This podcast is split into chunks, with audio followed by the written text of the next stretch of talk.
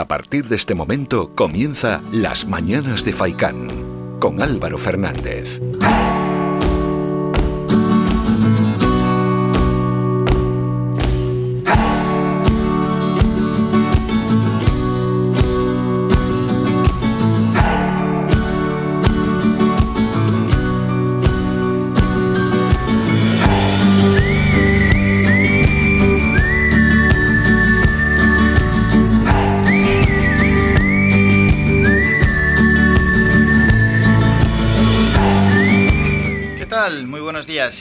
A las mañanas de Faikan. Hoy es lunes 7 de junio, son las 8 y media de la mañana y por delante tenemos 3 horas cargadas de contenido y cargadas de información, de protagonistas y deseando además que ustedes, queridos oyentes, estimados oyentes, sean también protagonistas de este programa.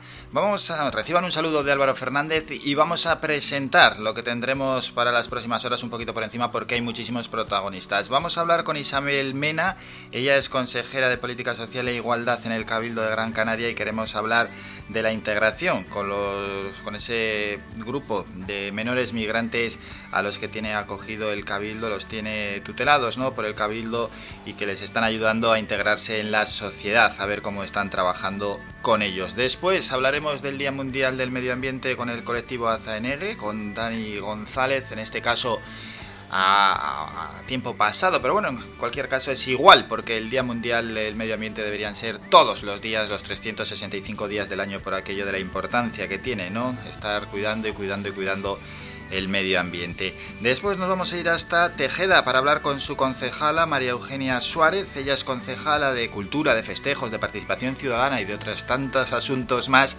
de cómo se presentan los próximos meses en su concejalía.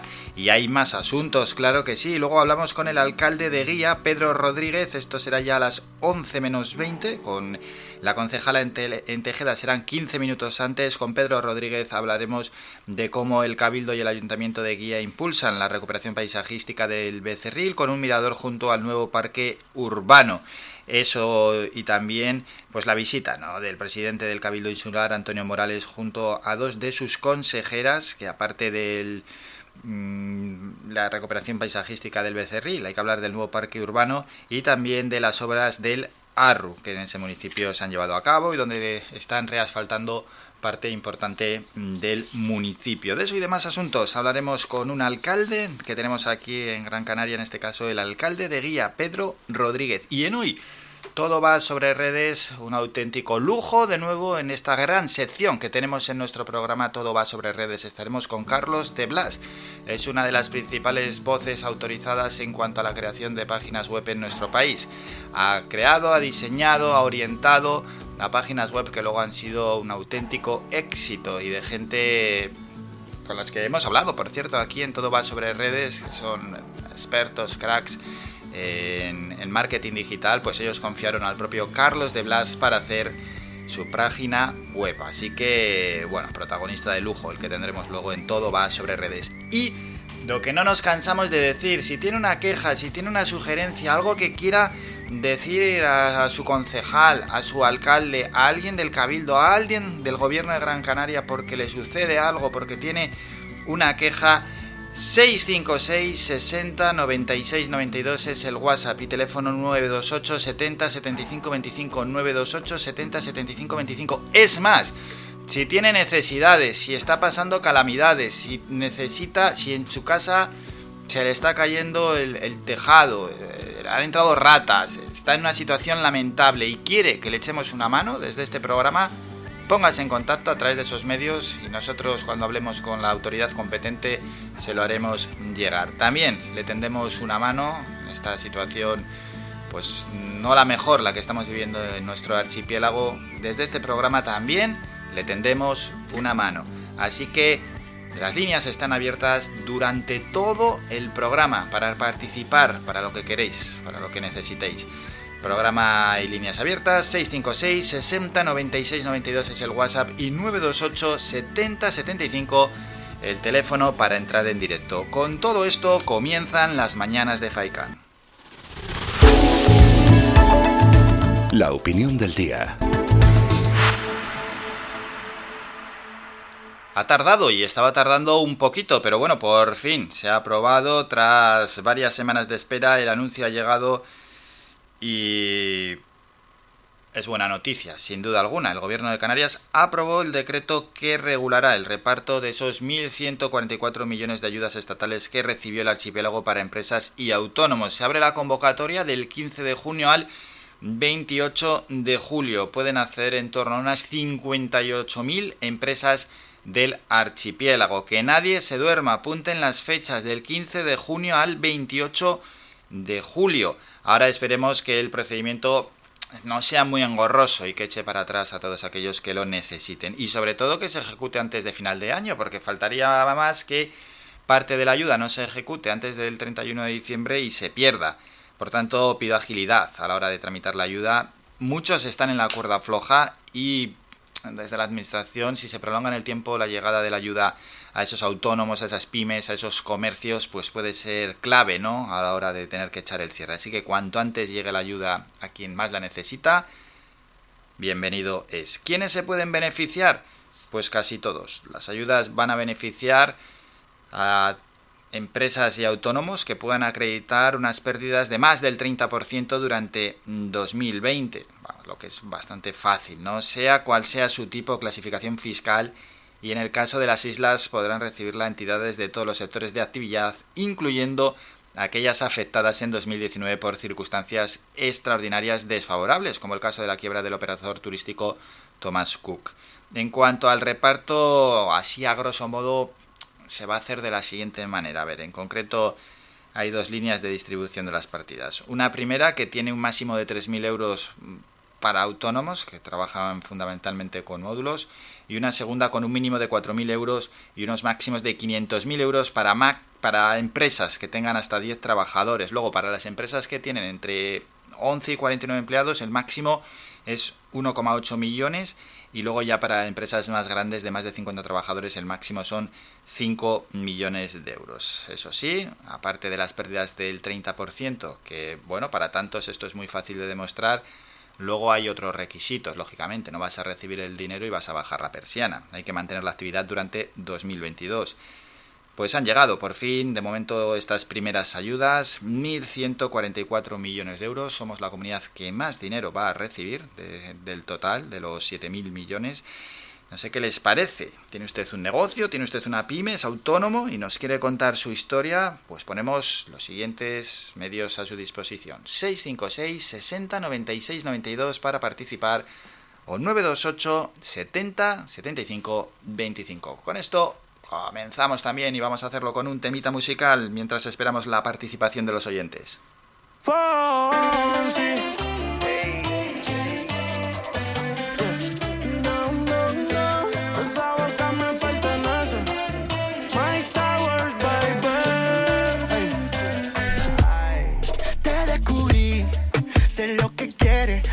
me está usando para no estar solita en los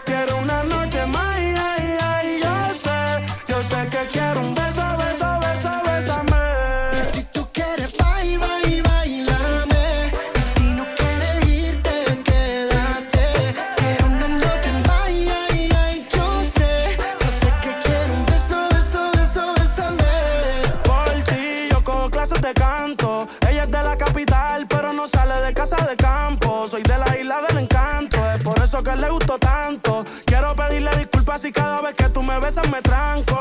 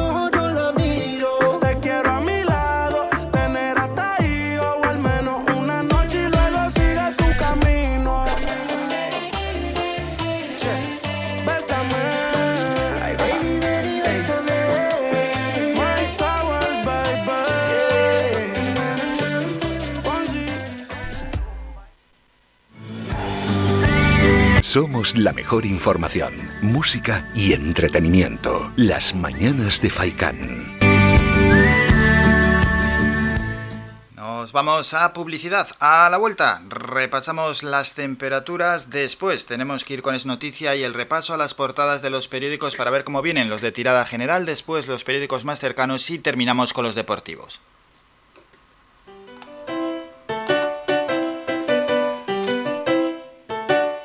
Estás escuchando Faikan Red de emisoras Gran Canaria. Sintonízanos en Las Palmas 91.4. Faikan Red de emisoras. Somos gente, somos radio.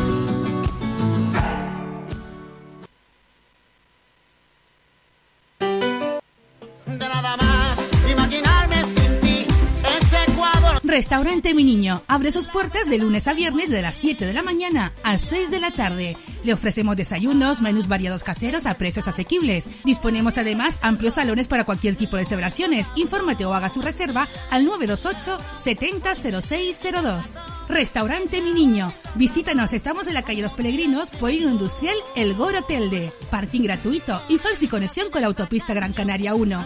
Te esperamos en el restaurante Mi Niño.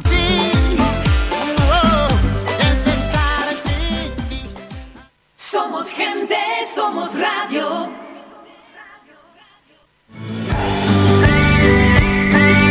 Escuchas Las Mañanas de Faikán con Álvaro Fernández.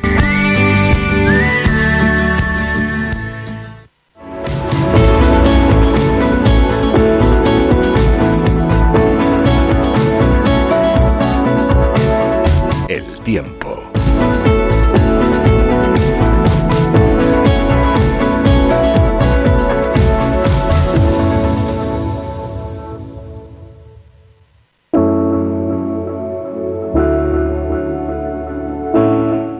Repasamos ya las temperaturas, empezamos por las Palmas de Gran Canaria y por la zona norte. En estos momentos cielos cubiertos para dejar paso luego a nubes altas y unas máximas de 24 grados más o menos. Mañana amaneceremos con cielos cubiertos y después nubes altas, es decir, el cielo se despejará. Y para el miércoles se repite la misma operación.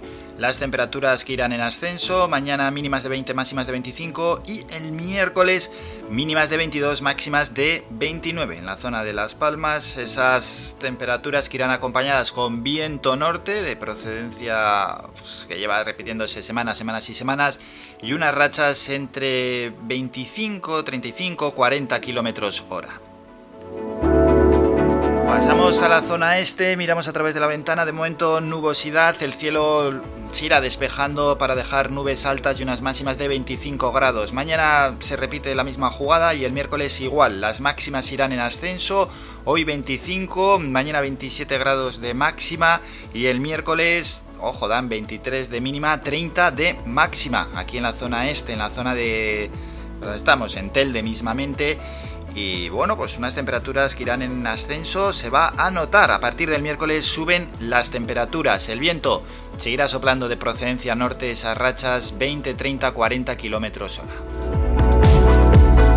Pasamos a la zona oeste, nubes altas para toda la jornada y unas máximas de 29 grados. Mañana nubes altas y cielos despejados con 20 de mínima y 31 grados de máxima y suben las temperaturas Bastante, ¿eh? A partir del miércoles, unas mínimas de 24, máximas de 36, nos dice la Agencia Estatal de Meteorología. Ojo al mercurio, hasta dónde se va a disparar ya para ese miércoles en la zona oeste. Luego veremos a ver si la Agencia Estatal de Meteorología corrige o no corrige esos datos que nos están dando, pero de momento las temperaturas a partir del miércoles serán bastante elevadas. El viento soplará de procedencia sur. Al sur de la isla que nos vamos, temperaturas también en ascenso. Para hoy nubes altas con unas máximas de 30 grados. Para mañana cielos despejados, 19 de mínima, 32 de máxima. Y ojo para el miércoles con poca nubosidad en el sur de la isla, 23 de mínima y 38, 38 de máxima que nos da a Emet. Y pasamos ya a Recife, nubes altas para hoy con 27 de máxima, para mañana intervalos nubosos 18 y 28 y para el miércoles también intervalos nubosos con 19 de mínima y 29 grados de máxima. Allí la diferencia es que el viento soplará de procedencia norte con esas rachas de 20-30 kilómetros hora.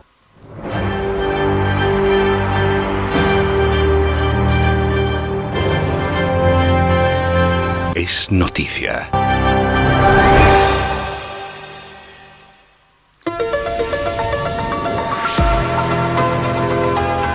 Y es noticia los que pueden y los que no pueden entrar en el archipiélago. Vamos por todo el país, España, por tanto también nosotros, permite desde ya, desde hoy, la entrada de viajeros que acrediten estar vacunados contra la COVID-19 desde terceros países a la Unión Europea y países asociados en Schengen, salvo India, Brasil y Sudáfrica, por aquello de sus cepas.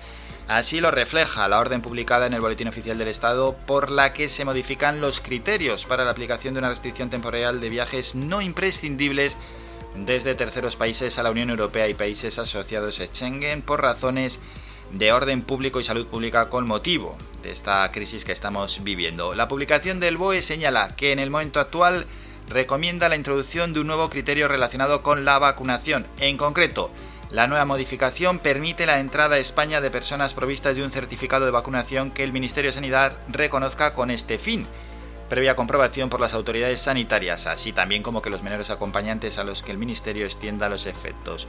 Y con cuarentena obligatoria de 10 días, solo en estos momentos, la India, pero también existe una limitación a los viajeros desde Brasil o Sudáfrica, que en la práctica les excluyen para poder entrar en España pese a estar vacunados.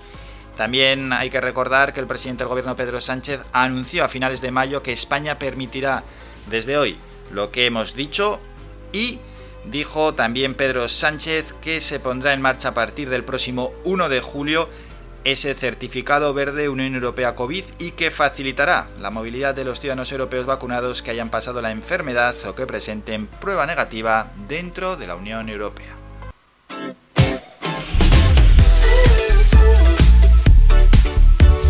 Y vamos rápidamente al repaso de las portadas. El país, la foto, Kamala Harris aborda el reto migratorio en Latinoamérica y esa es su foto, bajando de, un avión oficial. Europa renueva su arsenal fiscal para la recuperación. Bruselas emitirá este mes por primera vez deuda conjunta para financiar ayudas y despliega herramientas comunes contra el fraude. Titular también del país, la reforma de la ley Mordaza se atasca por las devoluciones en caliente. Interior y Podemos discrepan sobre el rechazo de extranjeros en frontera. ABC, la foto es para ella. La gran empresa alerta de riesgo de politización de las ayudas de la Unión Europea y es Nadia Calviño. A dos meses de la llegada de los fondos no están definidos los procesos para solicitar financiación. Titular del país, la mitad del comité que rescató a Plus Ultra no acudía a las reuniones. Nos vamos a El Mundo, espaldarazo en el último test regional al sucesor de Angela Merkel y la foto portada es para él. Titular del mundo, Sánchez impondrá los indultos contra el 61% de los españoles. La mayoría se opone a perdonar la pena a los líderes del 1 de octubre, incluidos los votantes del PSOE. Vamos con la razón, foto de portada para una madre y su hijo recién nacido. Esperanza tras la pandemia, los ingresados por COVID bajan a la mitad en un mes. Titular, la mayoría desliga Casado y culpa Rajoy de la Kitchen. El expresidente conocía el caso por un, para un 43% según un sondeo de NC Report. División sobre si la corrupción puede lastrar el ascenso de los populares. Y otra noticia de la razón, enchufismo político sin experiencia copan. Las empresas públicas Sánchez opta por afines en lugar de gestores cualificados. Vamos a los periódicos más cercanos. Arguineguín muda de piel y ahí se ven a las máquinas trabajando en una zona, en una rotonda. Una decena de grados de la Universidad de Las Palmas de Gran Canaria con más de un 10 de nota para acceder. La isleta afronta otras fiestas del Carmen sin procesión. La gasolina se encarece por las previsiones de reactivación. Vamos con la provincia, día histórico para San Mateo con el ascenso a Segunda Real Federación. Y ahí salen, bueno, pues en la celebración. Telde convertirá sus polígonos industriales en áreas comerciales. El plan general cambia el uso del suelo para acoger negocios, zonas deportivas, parques y guarderías. Afecta a cientos de solares del Goro, Salinetas, bueno, el Lomo, etcétera. Vamos con más noticias. Canarias, el archipiélago y Madrid, únicas regiones del país en las que cae la inversión pública. Y los viñedos de las islas peligran por la falta de relevo generacional. En el diario de avisos, en la foto portada, se ve una playa con bañistas y a lo lejos pues dos cruceros. Vuelven los cruceros y los viajeros vacunados ya pueden venir sin test. España permite tras un año la llegada de cruceros internacionales y desde hoy ensaya el pasaporte verde para aceptar turistas con un certificado que acredita haber recibido vacuna o superado la COVID. Otras noticias de diario de avisos son el Lenovo inicia hoy su histórica semifinal ante el Barça en el Palau, el arte floral del Corpus Christi retoma a la calle pese a las restricciones y la pandemia de COVID baja en Canarias a cifras de agosto de 2020. Vamos con los periódicos deportivos y la que se ha liado. Marca Busquet da positivo. Esto no empieza bien, dice el Marca. Abandonó la concentración en la ambulancia y deberá estar en cuarentena. El resto de los internacionales que están aislados dieron negativo. No jugarán contra Lituania y puede que lo haga la selección sub-21. Dice el diario AS, alarma COVID, Busquet abandona la concentración de la selección española tras dar positivo, temor a que haya más contagios a solo una semana del debut con Suecia en la Eurocopa, la sub-21 no la roja jugará mañana el amistoso previo ante Lituania. El Madrid le ganó 81-70 al Valencia, eso en la Liga Endesa, y la magia ha vuelto. Alonso pasa del décimo al sexto puesto en el reinicio, gana Checo. Checo Pérez ganó ese Gran Premio de Fórmula 1 de Azerbaiyán y Simeone hasta el año 2024. Y vamos con el mundo deportivo, salidas y rebajas. Tras tres fichajes cerrados, el Barça afronta esta semana aligerar la plantilla y recortar salarios. Sergi Roberto, un Titi Linglet y Junior tienen un pie fuera y con Alba se negociará su ficha. Bueno, pues así han llegado las portadas de los periódicos en este lunes 7 de junio. Bueno, bueno, a ver la selección española de fútbol con ese positivo. Queda nada, ¿eh? Para que empiece la Eurocopa. Positivo de Busquet. El resto de jugadores tienen que estar en cuarentena. Son 10 días. Como alguno más de positivo, la cosa se pone. Pues no se pone muy bien para iniciar una Eurocopa de fútbol así, nuestra selección. Vaya, vaya panorama. Que nos vamos a publicidad y a las 9 es decir, en dos minutos regresamos con el primer boletín informativo y luego vamos a hablar con Isabel Mena, la consejera de Política Social y Accesibilidad del Cabildo de Gran Canaria, entre otras cosas, porque queremos ver ¿no? la colaboración que está teniendo con diferentes grupos, federaciones, por ejemplo la Federación de Vela Latina Canaria, para acercar este deporte a los menores de edad tutelados por el Cabildo y ayudarles a integrarse en su sociedad. Por tanto, conocer también ¿no? cómo trabaja el Cabildo de Gran Canaria con los jóvenes para intentar integrarlos en nuestra sociedad. Eso y muchísimos más asuntos. Breve descanso y volvemos en las mañanas de FAICAN.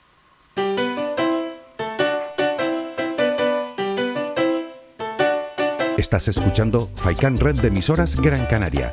Sintonízanos en Las Palmas 91.4. FAICAN Red de Emisoras.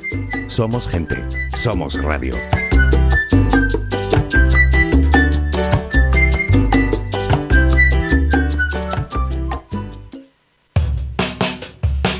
¿Pensando en construir, reparar o renovar? Deja tus proyectos en manos de profesionales. En Ferretería Germán Medina encontrarás todas las opciones para la industria y el hogar con calidad y variedad, con todo un mundo de cerámicas a tu alcance, con facilidades para pagar. Financia tus compras hasta en 24 meses y sin intereses. Ahora, además, renovar tu baño te sale más barato que nunca. Ven y llévate tu mueble de baño con lavamanos, grifo, espejo y además plato de ducha y mampara por tan solo 395 euros. ¿Te lo puedes creer? Ven ya a Germán Medina y aprovecha nuestra promoción inigualable. Visítanos en vecindario 928 75 0107 y Polígono Darinaga 928 75 39 54 y en germánmedina.es.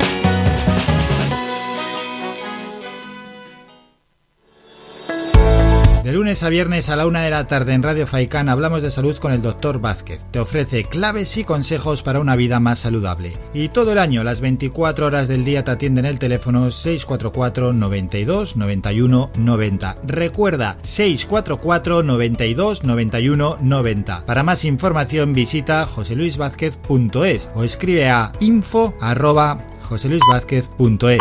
Estará encantado de atenderte. Y no lo olvides, Nouro te ayuda a depurar tu organismo y evita la retención de líquidos gracias a una combinación de plantas seleccionadas. En herbolarios y para farmacias, pide Nouro y favorece tu renovación interior.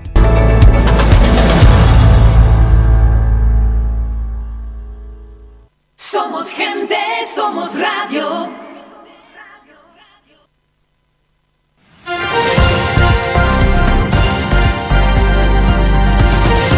Noticias.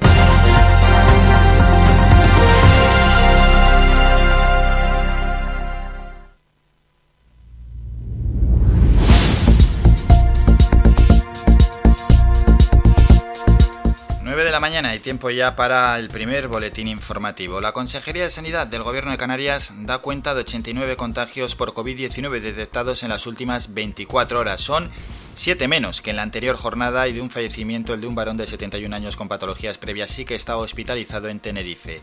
Así de esta manera, por segunda jornada consecutiva, los nuevos casos se mantienen por debajo del centenar en el archipiélago, de nuevo con Tenerife como la isla que más nuevos positivos aporta, 57 en concreto, 21 nosotros en Gran Canaria, 6 en Lanzarote, 5 en Fuerteventura y 2 en La Palma.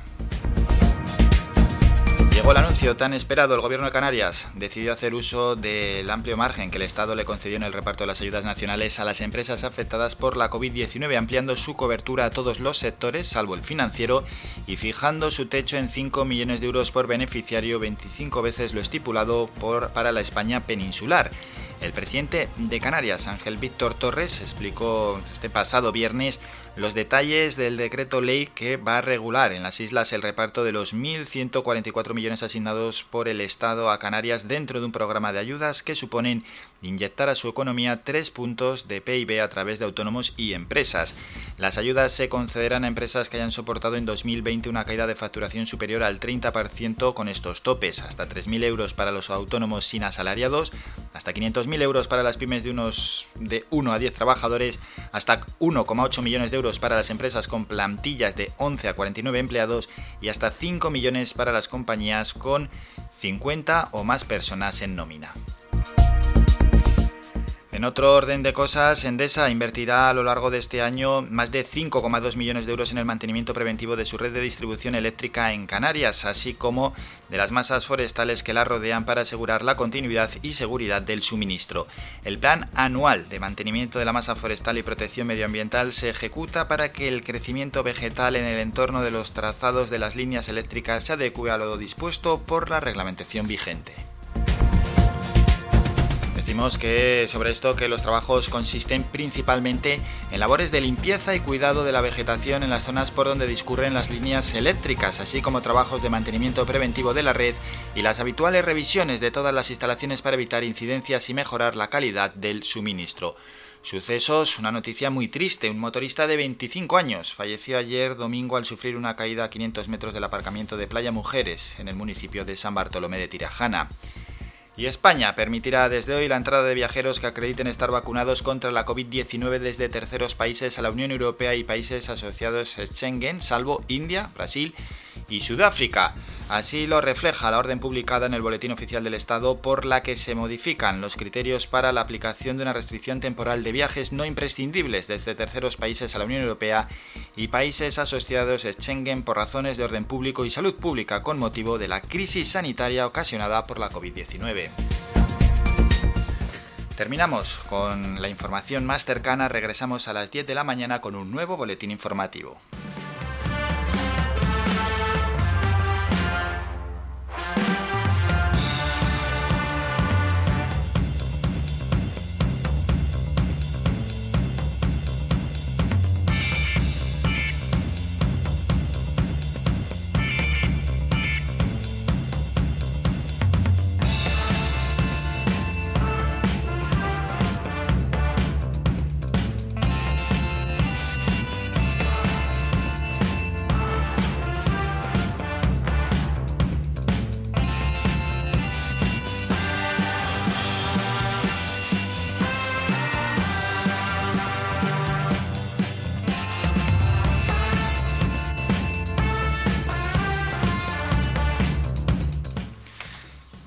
Vamos a ver si contactamos ya con la consejera de Política Social y Accesibilidad.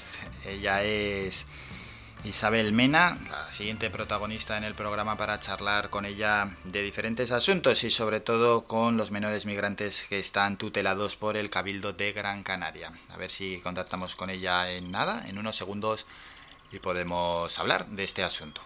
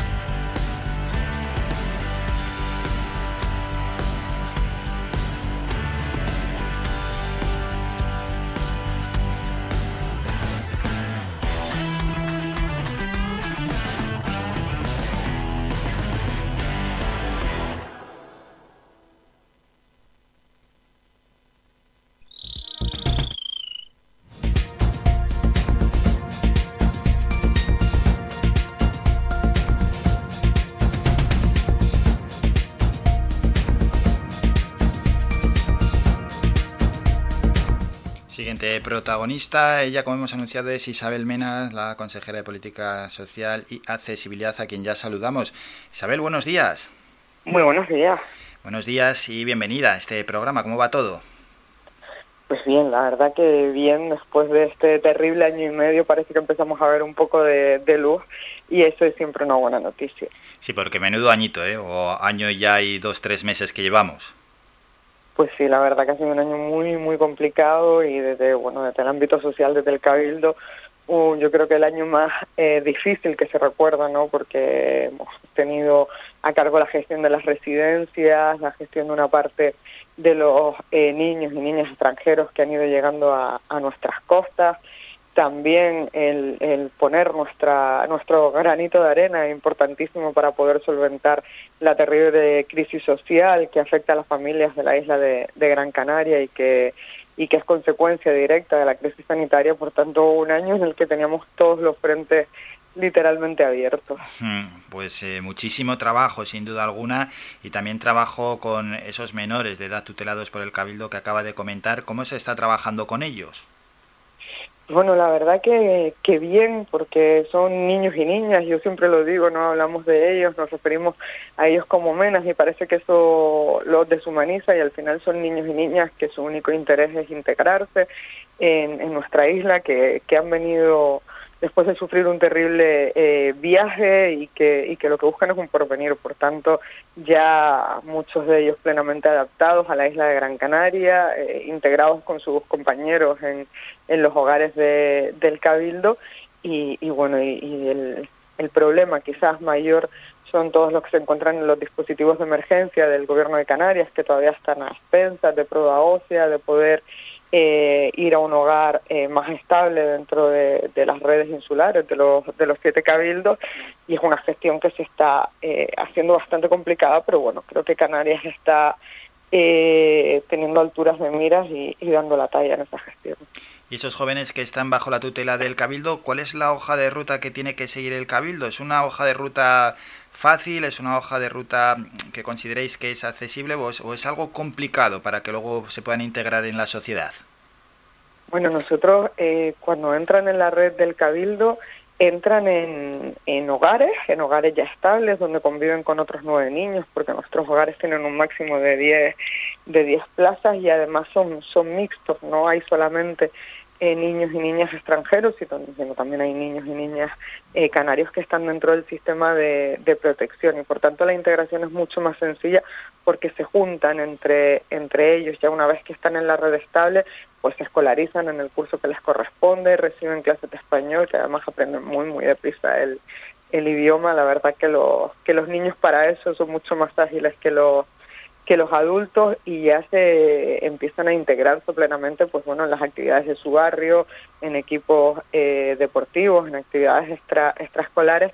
Es verdad que no es sencillo llegan a un país nuevo llegan sin ningún adulto de referencia han sufrido una experiencia altamente traumática como haber estado en el mar varios días sin saber si iban a sobrevivir a la a la travesía haberse tenido que separar siendo tan pequeños de su madre de su padre haberlos dejado eh, atrás a sus hermanos y, y, bueno, esta experiencia obviamente te marca tu, tu actitud vital, pero, pero en general la, la intención es integrarse y empezar una nueva vida. Hmm. Y para eso tenéis el apoyo pues de grupos, de federaciones como por ejemplo que este pasado sábado lo presentasteis, presentasteis, perdón, esa colaboración con la Federación de Vela Latina Canaria, etcétera, ¿no?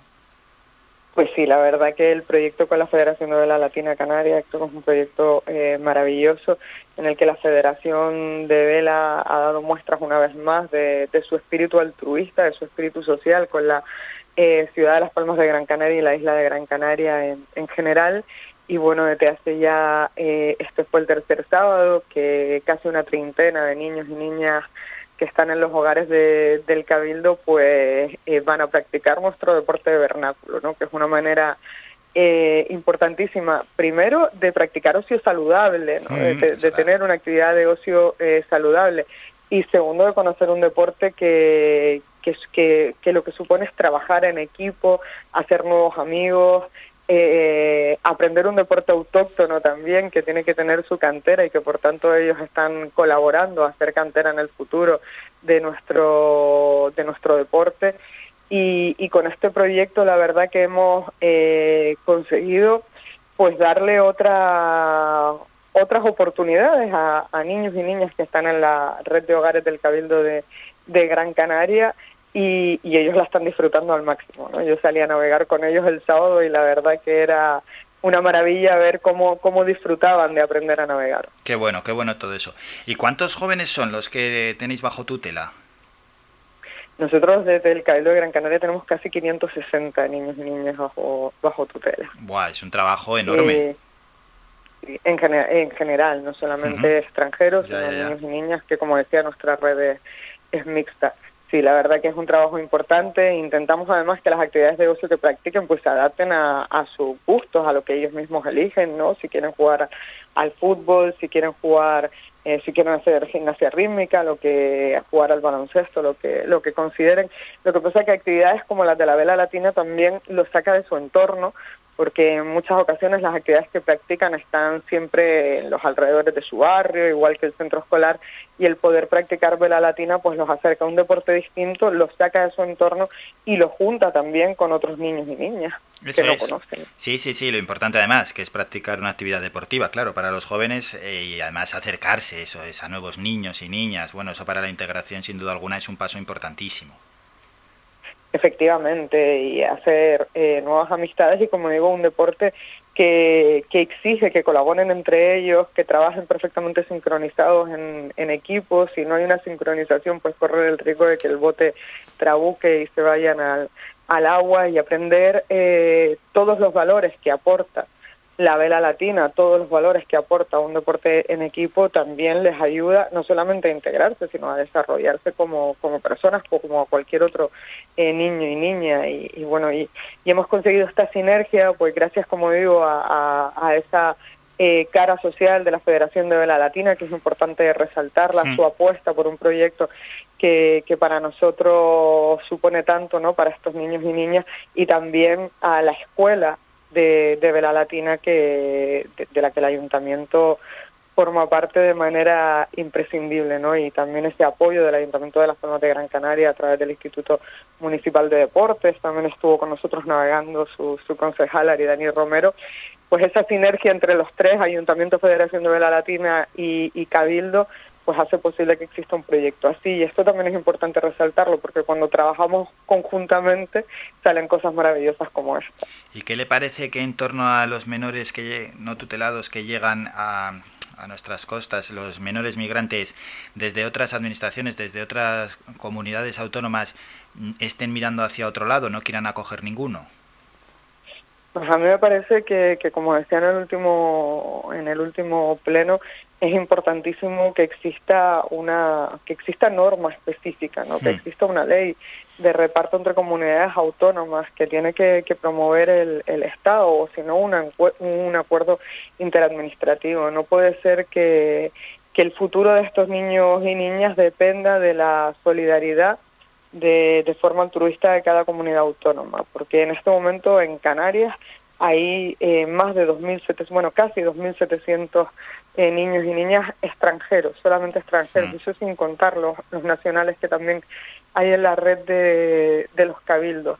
Es inviable que tengamos capacidad de darles un hogar estable a estos 2.700 niños y niñas, tal y como indican eh, la ley del menor en nuestro país, es decir, como hablaba antes, abrir hogares de un máximo de 10 eh, niños y niñas donde convivan como si fuera una casa eh, familiar, donde tengan una ratio de personal importante eh, en cada turno de educadores, psicólogos, trabajadores sociales, auxiliares educativos. Y, y eso no lo puede hacer Canarias sola, es que necesitamos del compromiso del resto de comunidades autónomas. De hecho, necesitamos del compromiso de Europa, porque no nos olvidemos que no somos solo la frontera de España, somos la frontera eh, sur de, Europa. Mm. Y, y, no puede depender de que las comunidades autónomas den un paso al frente. Tiene que, esto tiene que estar mm, reglamentado, tiene que existir norma y tiene que haber cupos de reparto por comunidades autónomas. Claro, claro, claro, porque al final, bueno, tiene que haber una, una integración total de estos jóvenes y no puede caer toda la responsabilidad en en nosotros y, ver si imágenes como que los jóvenes tengan que estar en, en hoteles. Y luego es más, hay algunas comunidades autónomas que se quejan de la despoblación, se quejan del envejecimiento de la, de la población, se les propone este asunto y miran para otro lado. Efectivamente, estamos siendo incapaces de, ver a estos niños y niñas como oportunidad. No Estamos continuamente trasladando una imagen problemática a ellos, cuando es todo lo contrario. ¿no? Yo le decía el sábado a algunos medios de comunicación que nos acompañaban, digo, es que esta es una imagen realista de los niños, ¿no? Son niños, son niños y niñas de 10, 12, 13, 14 años y que lo que quieren es oportunidades para estudiar, para tener un futuro eh, más cierto del que del que les ofrecía su, su país, ¿no? Que era un, un futuro en el que no contaban ni siquiera con lo mínimo para, para poder eh, tener una vida plena. Y, y, es una oportunidad tenerlos en nuestro país porque, como bien dices, existen comunidades autónomas que continuamente se quejan del despoblamiento que están viviendo y que es un despoblamiento real, es decir, que nadie pone en duda y que estos niños serían una oportunidad para poder llevarlos a, a esos eh, pueblos que están en riesgo de, de desaparición.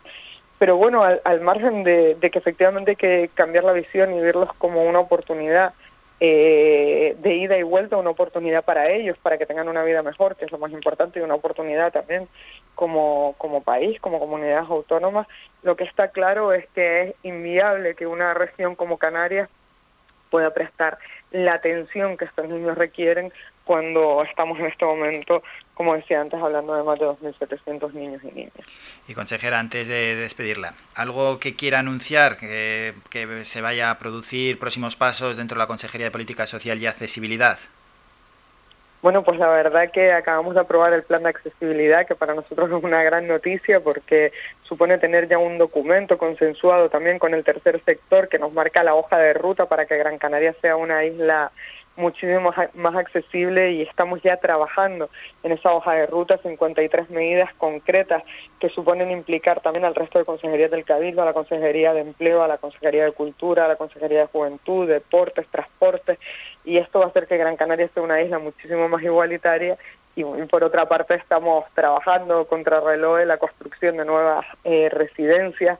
Esta, eh, antes de que acabe este mes ya tendremos dos nuevos proyectos, dos residencias nuevas en la ciudad de Las Palmas de Gran Canaria, en Tamaracita y San Francisco de Paula, y bueno, ya estamos con los últimos coletazos para, para poder publicar los pliegos de, de licitación y que esas residencias sean una realidad, y pronto, en, yo espero que, que en una o dos semanas ya podré presentar esos proyectos para que veamos cómo serán esas residencias. Bueno, pues estaremos muy atentos a esos proyectos. Isabel Mena, gracias por estos minutos. Que pase un buen día. Muy buen día, muchas gracias a ustedes. Somos la mejor información, música y entretenimiento. Las mañanas de Faikán. Vamos a hacer un brevísimo descanso, es un minuto, ya a la vuelta llegan curvas de nuevo, iremos con toda la información digital, primero con esa sección El Mundo Digital del kiosco digital de nuestro compañero Juan Cruz Peña y luego nos vamos a Twitter para ver por dónde van los tiros, ¿no? Las 20 tendencias que en estos momentos tenemos en nuestro país, alguno está atacado con la EBAU y están ahí en Twitter que no saben ni lo que ponen en cuanto a los tweets, centrados en los exámenes y dejad Twitter para, para luego, para dentro de un rato, para cuando terminéis. ¿Y qué más tendremos? Hablaremos del Día Mundial del Medio Ambiente con Dani González del colectivo Azaenegue y después de él dejaremos varios apuntes deportivos. Ojo a Busquet, que ha dado positivo por COVID-19 dentro de la selección española de fútbol. Vaya panorama para los próximos días para la selección, que en breve empieza la Eurocopa. Brevísimo descanso y volvemos con estos asuntos.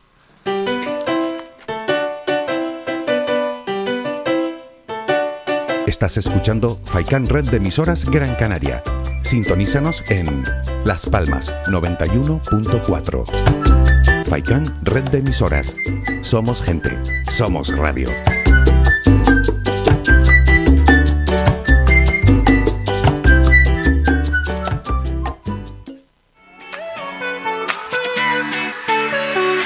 Lo mejor del mar está en la pescadería de pescadores de Arguineguín, abierto de martes a viernes de 8 a 3 de la tarde y los sábados de 8 a 4 de la tarde, domingos y lunes cerrado por descanso del personal. Aparcamiento gratuito para todos nuestros clientes. Realizamos reparto a domicilio en Arguineguín y en el resto del municipio de Mogán los miércoles y los viernes en Maspalomas. Teléfono de contacto 649 61 15 22. Pescadería de Pescadores de Arguineguín. Lo mejor del mar.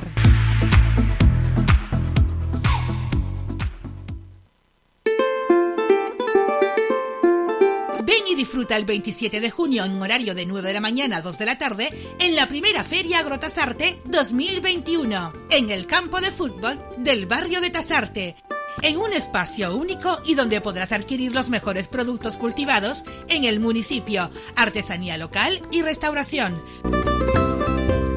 Ven y disfruta de talleres de cocina, música en directo y animación infantil. Te esperamos el domingo 27 en Tasarte, municipio de la aldea de San Nicolás, en la primera Feria Agrotasarte 2021. Somos gente, somos radio.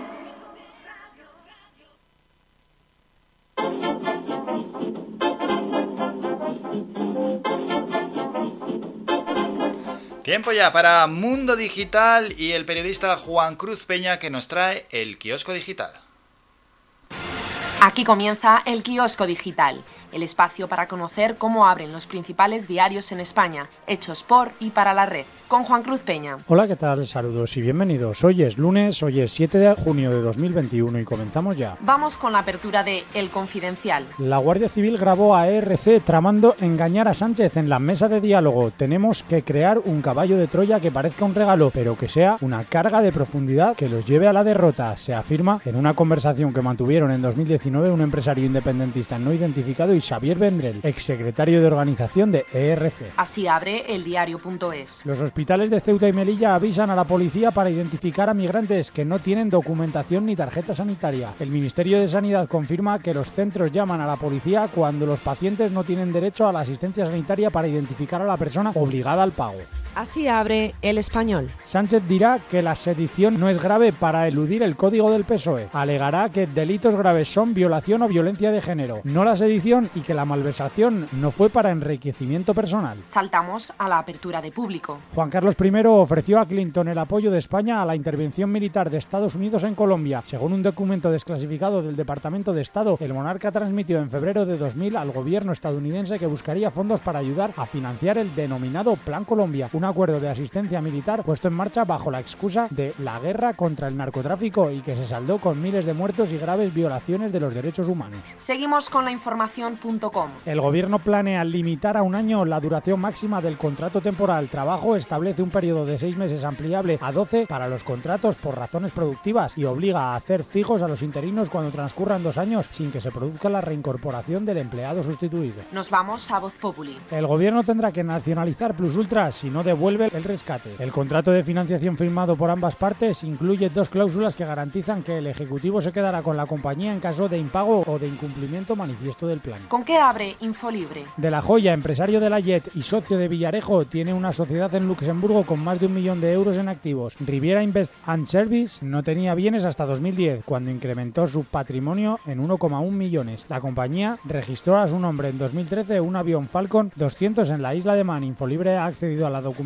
sobre Riviera en el marco de la investigación periodística de Nada Open Loop. La portada deportiva de Sport You. Busquets da positivo por COVID a una semana de la Eurocopa. El amistoso previsto contra Lituania lo disputará la selección sub-21, que acaba de ser eliminada del europeo y empezaba sus vacaciones. La actualidad para los internautas en Meneame. Pues la noticia más destacada es de lavanguardia.com. La población del lince ibérico se multiplica por 12 desde 2002. La península ibérica cuenta ya con 1.111 ejemplares de linces ibéricos en libertad, según el censo del año 2020, coordinado por el Ministerio para la Transición Ecológica. Son 12 veces más ejemplares que los 94 individuos que pervivían en el 2002, cuando arrancó el programa para salvarlos de una desaparición que se veía inminente. Cerramos con la frase del día de proverbia.net. Pues hoy lunes 7 de junio de 2021 es una frase que nos habla de peligro. Por cada nueva altura que alcanzamos, nuevos y más desconcertantes peligros nos amenazan. La dijo Arthur Miller, dramaturgo estadounidense de los siglos XX y XXI. Pues hasta aquí esto ha sido todo lo más destacado por la prensa digital en España a primera hora del día. Mañana estaremos de nuevo aquí contigo a la misma hora. Hasta entonces, recibe un cordial saludo de Juan Cruz Peña y que pases un buen día. Un saludo, adiós. Trending Topic.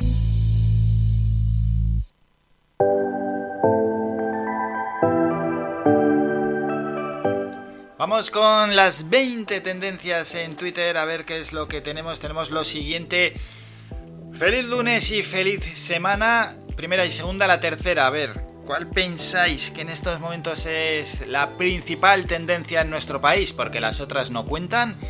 Venga, dejo unos segundos para que penséis cuál es, cuál es, cuál es esa tendencia. Tan, tan, tan, tan. Pues es Rejón. ¿Por qué es Rejón? A ver, OK Diario dice la víctima de Rejón ha tenido que parar la quimio para operarse una hernia grabada por la patada. Alfonso Rojo, ahora le están poniendo Rejón, Rejón denunciado por patear a un viandante que le pidió hacerse una foto.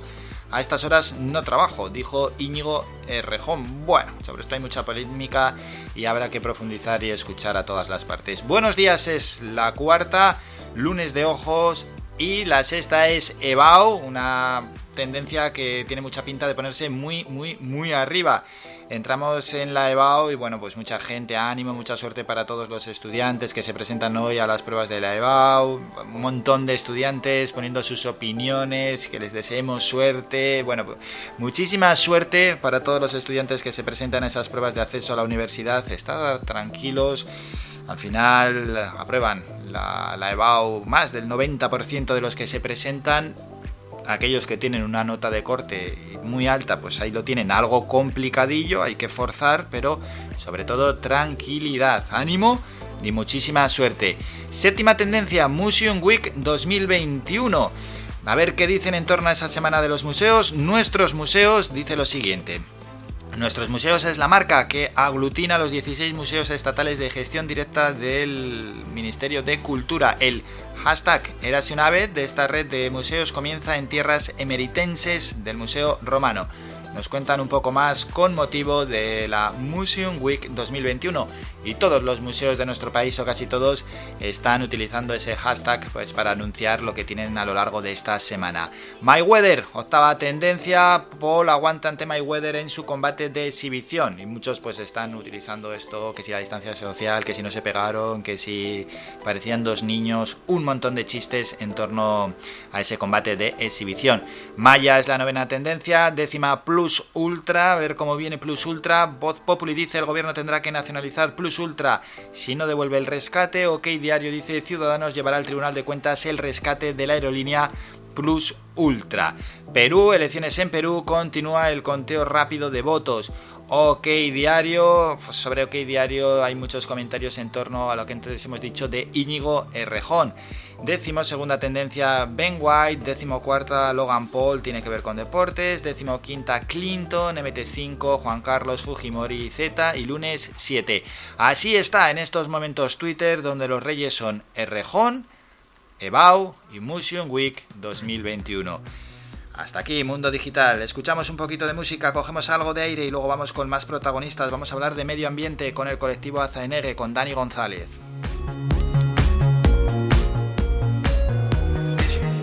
El viento a tu cabello. Uh uh uh, uh, uh, uh, Me matan esos ojos bellos.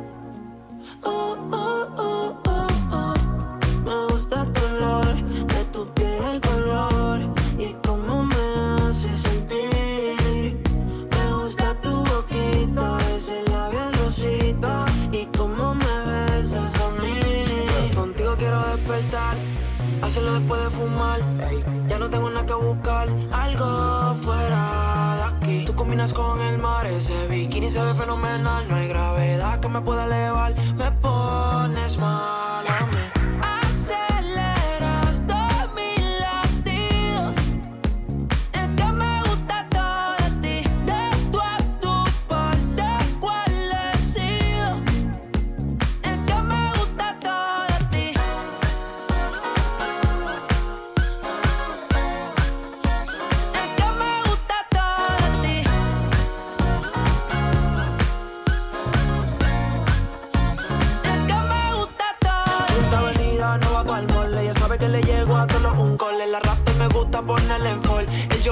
La camisa small. Como la dieta keto, por ti me controlo y me quedo quieto. Que quiero comerte todo eso completo. De ese culo me volvió un teco, eh. Micro, dosis, rola, oxi. Pensando solo veo glossy. Ya yo le di toda la posi. Shampoo de coco, ya me. Me vuelve hasta los. Digo quiero despertar, hacerlo después de fumar. No tengo nada que buscar, algo fuera de aquí. Tú combinas con el mar, ese bikini se ve fenomenal. No hay gravedad que me pueda elevar, me pones mal a mí.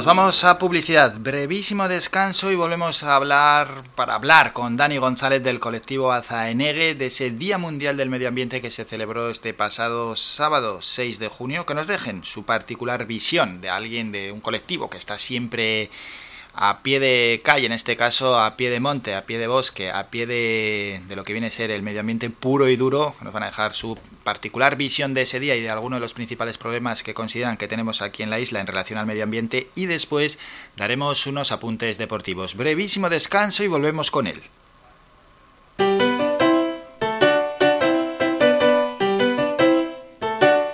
Estás escuchando Faikan Red de emisoras Gran Canaria. Sintonízanos en Las Palmas 91.4. Faikan Red de emisoras. Somos gente, somos radio.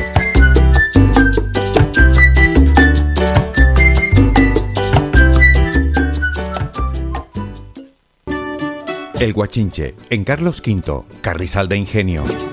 Si aún no conoces nuestro bichillo lagunero, no tienes perdón de Dios. El Guachinche, frente al Centro Cívico del Carrizal. Especialistas en gastronomía antigua canaria. El Guachinche, ven a conocer el patrimonio canario a través de las recetas de Doña Luisa. Costillas con piña, papas negras, atún de romería y muchas deliciosas recetas más. El Guachinche, teléfono de reservas 626 20 18 72. El Guachinche, en el Carrizal. Especialistas en cocina antigua canaria, bichillo y vino tradicional. El Guachinche, en el Carrizal. Disfruta de lo nuestro.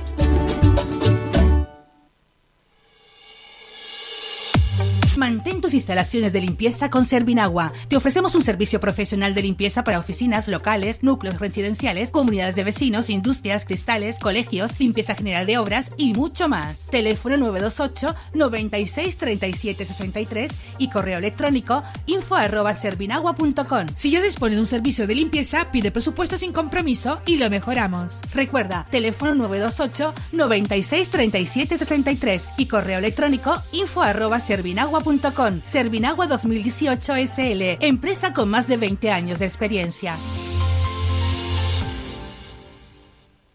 Somos gente, somos radio.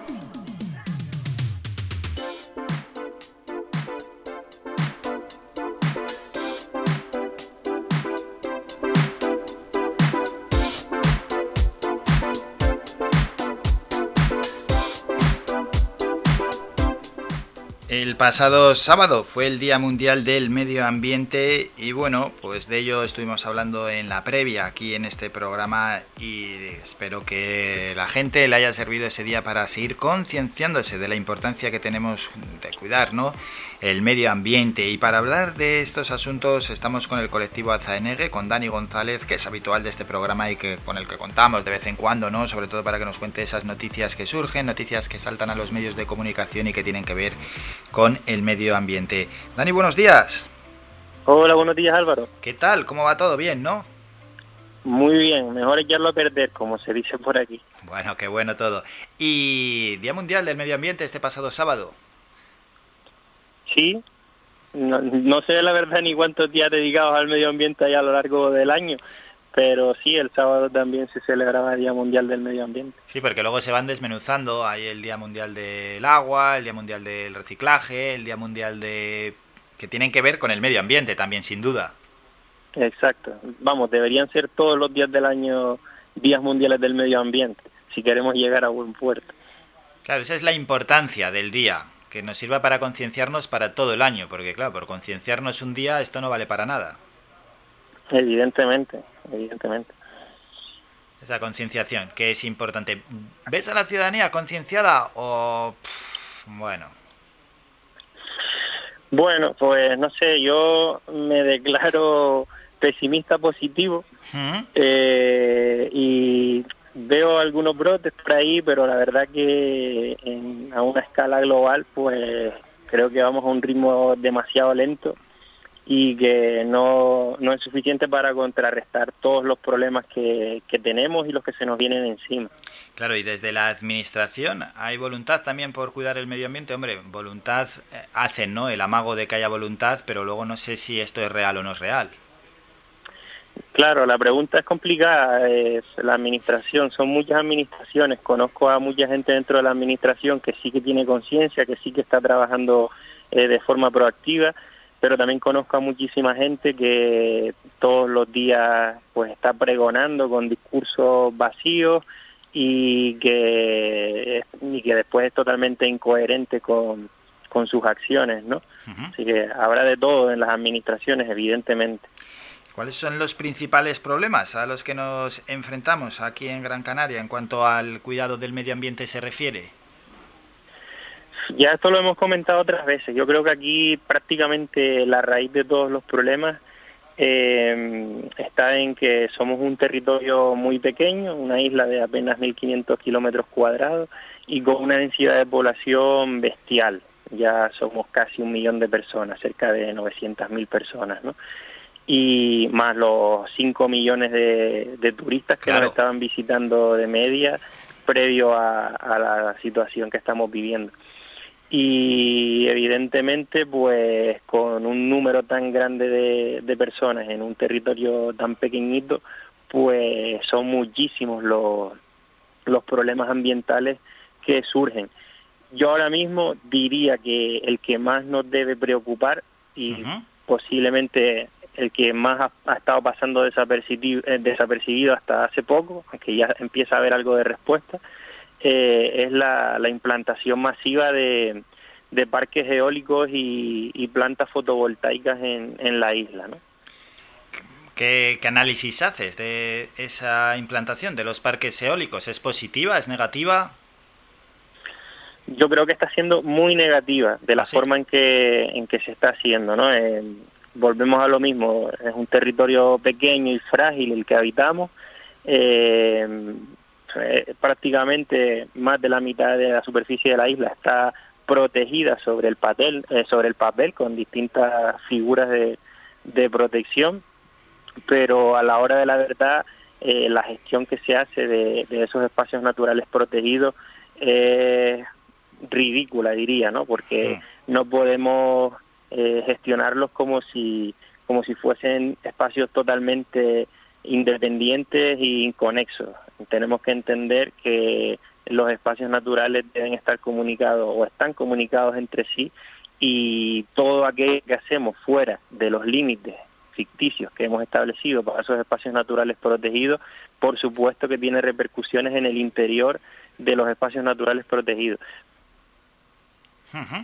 Bueno, pues ahí está, esa, esa cuestión que ha puesto sobre la mesa Dani González del colectivo Azaenegue. En cualquier caso, eh, ¿cuál es la evolución que se está siguiendo en torno a los parques eólicos? Eh, ¿Cómo lo ves? Si crees que, que de aquí a futuro, bueno, pues se van a dar pasos importantes en cuanto a la energía eólica en la isla. Pues a ver, ahora mismo están, como te decía, están surgiendo respuestas ¿no? a, la locura en la que estamos inmersos. Y, por ejemplo, la última fue este sábado en Fuerteventura, se convocó una manifestación precisamente para, para tratar de, establecer una pausa en, en las autorizaciones que se están tramitando prácticamente sin ton ni son y la implantación masiva de estas infraestructuras y espero que, eso ocurra en todas las islas. El, parece que del gobierno de Canarias ya han empezado a darse cuenta del problemón y de manera cautelar pues van a, parar las autorizaciones y espero que se planifique todo como se tenía que haber hecho desde un principio, aunque ya el daño es irreparable en muchos sitios y se le pueda se pueda reconducir dentro de lo que cabe lo que está pasando. Bueno, yo voy a, darle ahí un par de vueltas de tuerca a, las preguntas. Pero, por ejemplo, si la energía eólica es de las más limpias o quizás la más limpia que se puede conseguir y vemos que dentro de nuestro país cada vez tiene un mayor porcentaje en cuanto a, generación del total de, la energía que se, que se produce, si es una energía renovable y es una energía limpia, encima está produciendo o está generando eh, trabajo y además son trabajos de cierta calidad, ¿por qué esa oposición? A ver, es muy importante la pregunta que estás haciendo, porque la energía eólica, por supuesto que es limpia, la energía eólica es el viento, y mm, eh, el viento ha existido desde que existe el planeta Tierra, y el problema viene cuando nosotros queremos transformar esa energía limpia en, eh, en energía eléctrica, ¿no? Eso lo hacemos a través de una tecnología y aunque nos han estado vendiendo ese mensaje de que esa tecnología es limpia, eh, no, es, no es nada limpia. Las energías renovables tienen una cara oculta que no se nos puede esconder. Para eh, fabricar toda esta tecnología que ahora se está implantando, son necesarias las llamadas tierras raras. Y ahora mismo la industria extractivista de tierras raras eh, está causando prácticamente los mismos problemas que podía estar causando la industria extractivista del petróleo. Lo que pasa que de eso se habla muy poquito. Evidentemente tenemos que dejar de emplear los combustibles fósiles o reducir muchísimo su consumo, ¿no? Por muchas cuestiones. La más conocida, pues porque es la, la principal causante de que la del efecto invernadero y del calentamiento tan brusco que está sufriendo el planeta y eso nos puede traer muchos problemas. Y probablemente las energías eh, obtenidas a través la, la electricidad obtenida a través de estas fuentes de energía renovable sea el mal menos eh, malo, pero no podemos... Claro, ese es el, lo que calificas como mal menor, pero si no, ¿qué, otra forma de, de producir energía proponéis? Es que muchas veces el debate yo creo que está mal planteado. Yo creo que evidentemente tenemos que cambiar el modelo energético, tendremos que empezar, o ya estamos en eso, ¿no? en esa transformación a a obtenerla a partir de, otro tipo de, tecnología, generadores, plantas fotovoltaicas, eh, plantas eh, geotermia y tantas otras, pero el debate deberíamos enfocarlo en el uso o en el despilfarro que hacemos de la energía. Consumimos lo despilfarramos muchísima energía, tendríamos que hablar muchísimo más de ahorro. La verdadera solución está en el ahorro y, y cada vez son más las personas que opinan que no solo en el ahorro, sino en el decrecimiento. Vivimos en un planeta en el que parece que podemos crecer finitamente cuando nuestros recursos son eh, infinitamente, perdón, cuando, cuando nuestros recursos son finitos. Entonces, eso deberíamos empezar a entenderlo ya porque se nos hace tarde, ¿no? Eh, cualquier modelo de producción de energía que implique la extracción masiva de recursos naturales Mm, no es una solución. Eso lo tenemos que tener claro. Así que las energías renovables por sí solas, si no nos apoyamos en ahorro, ahorro, ahorro y eficiencia, tampoco nos van a sacar de, de los problemas en los que estamos metidos. Ya, sí, buen mensaje también ese que has enviado a, a, todos los oyentes en cuanto al uso y al despilfarro de la energía. Si todos aportamos un poquito, pues algo se consigue. Fíjate, 900.000 habitantes más los millones de visitantes que vienen, pues podemos tener en cuenta si, si todos aportamos un poquito, al final es, son granos que generan una montaña, una enorme montaña. Claro, y no pensar lo que dices. A ver, sí, las energías, en este caso renovables y denominadas limpias, pues son las, las que menos dañan el medio ambiente, pero que, que aquí lo que hay que hacer es sobre todo ese control en el uso y en el despilfarro. En cuanto a la energía eólica, porque también se están proponiendo parques eólicos marinos. ¿Hay mucha diferencia entre esos parques eólicos marinos y los que tenemos en, en tierra? Pues sin ser ningún especialista, Álvaro, eh, yo te diría que también hay que tener mucho cuidado con esos parques eólicos marinos, porque lo mismo, ¿no? Muchas veces juegan eh, con mensajes tramposos y se habla de que el impacto en el medio marino pues es prácticamente inexistente y eso no, no debería ser así. Ahora, por ejemplo, en el sureste de Gran Canaria se pretende la implantación de cinco parques eólicos marinos entre la franja que va desde la montaña de Arinaga hasta la central térmica de Tilajana, la desembocadura del barranco de Tilajana, es una de las principales zonas de paso mm, para las aves migratorias en la isla y, y, el efecto pues podría ser desastroso, ¿no? Entonces, el hecho de que la tecnología la metamos en, en el medio marino sobre el que igual hay menos sensibilidad o menos conciencia a nivel general, no quiere decir que no vaya a tener impacto. ¿no? Yo creo que hay que ser igual de cuidadoso. Y en ningún momento estamos diciendo que no sean necesarias eh, estas tecnologías. Eso es, eso es, eso que quede claro, que quede claro lo que estás comentando, que no estás diciendo que no sean necesarias, pero que no porque en el sureste de la isla sople tan fuerte el viento y hay sea un buen lugar para instalar energía eólica, podamos eh, usar y despilfarrar la energía como queramos. Eh, lo que antes estás comentando, que no esto no consiste, va, pues utilizamos la energía como queramos y al final ponemos y ponemos y ponemos aerogeneradores. Evidentemente, y o, el caso de la fotovoltaica, ¿no? Que eh, también, volviendo al sureste, tenemos ahí unas llanuras enormes. Eh, a las que a las que posiblemente nunca se les ha dado el valor que tienen porque realmente son uno de los ambientes más especiales y espectaculares del archipiélago un ecosistema o varios ecosistemas únicos eh, por por tener esos terrenos llanos no no podemos normalizar que se vayan a cubrir ahora de placas fotovoltaicas ya hay expertos en el archipiélago en las universidades que están avisando de que prácticamente con la superficie construida que tenemos en el archipiélago que no es poca eh, usando techos, techumbres de polígonos industriales, de viviendas, de cualquier superficie que se nos ocurra, sería casi suficiente para cubrir nuestra demanda energética. Y lo, y lo que no puede ser es que sin haber hecho uso de esa superficie ya construida, estemos consumiendo todavía más territorio en un lugar donde ya nos hemos pasado de, de vuelta, pero muchísimo, ¿no?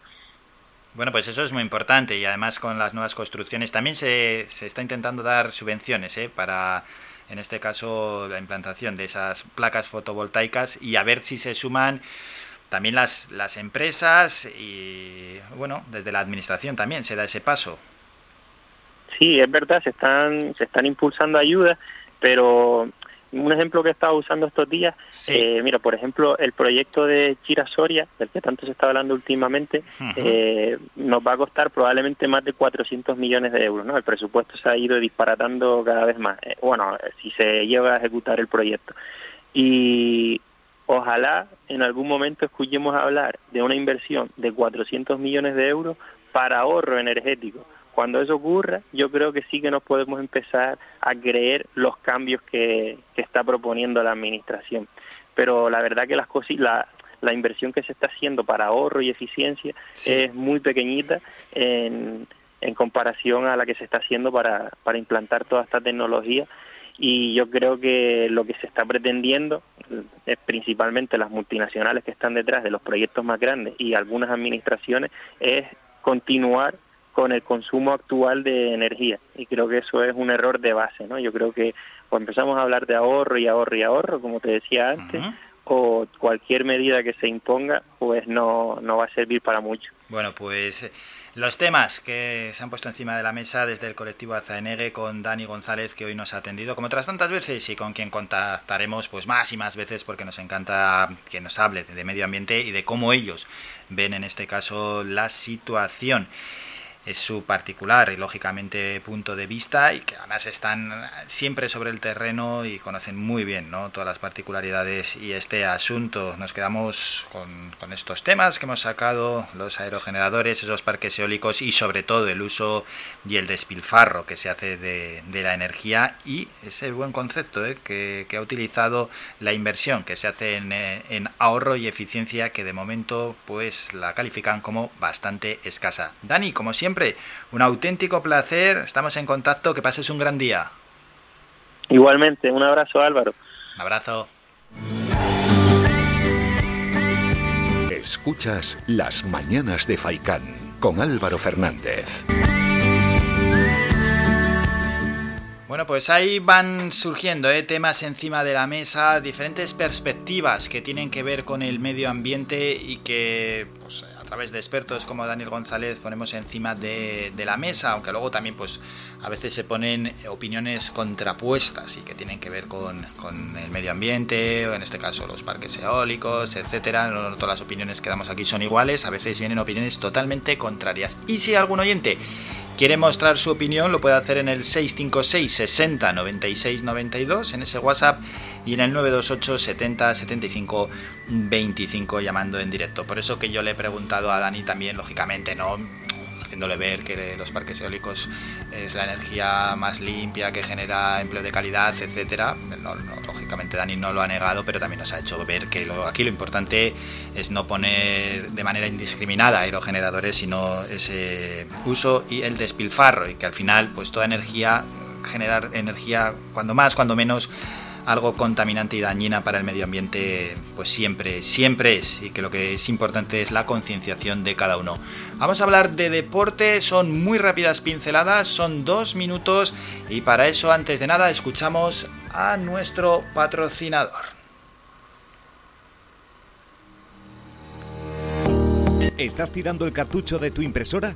Pues no lo hagas. Y si tienes una empresa, tampoco.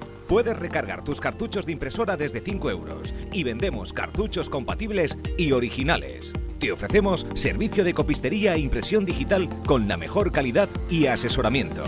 Impresión de documentos, encuadernado, plastificado, cartelería, reparación y venta de ordenadores e impresoras. Tinta y Toner Telde, ubicado en el Callejón del Castillo número 145, Calero Alto, Telde. Ahora abrimos de forma ininterrumpida en horario de 8 y media de la mañana a 6 de la tarde. Infórmate. Teléfono 928 70 37 32. 928 70 37 32. Y visítanos en nuestra página tintaytonertelde.com. Tinta y Toner Telde. Te damos el mejor color.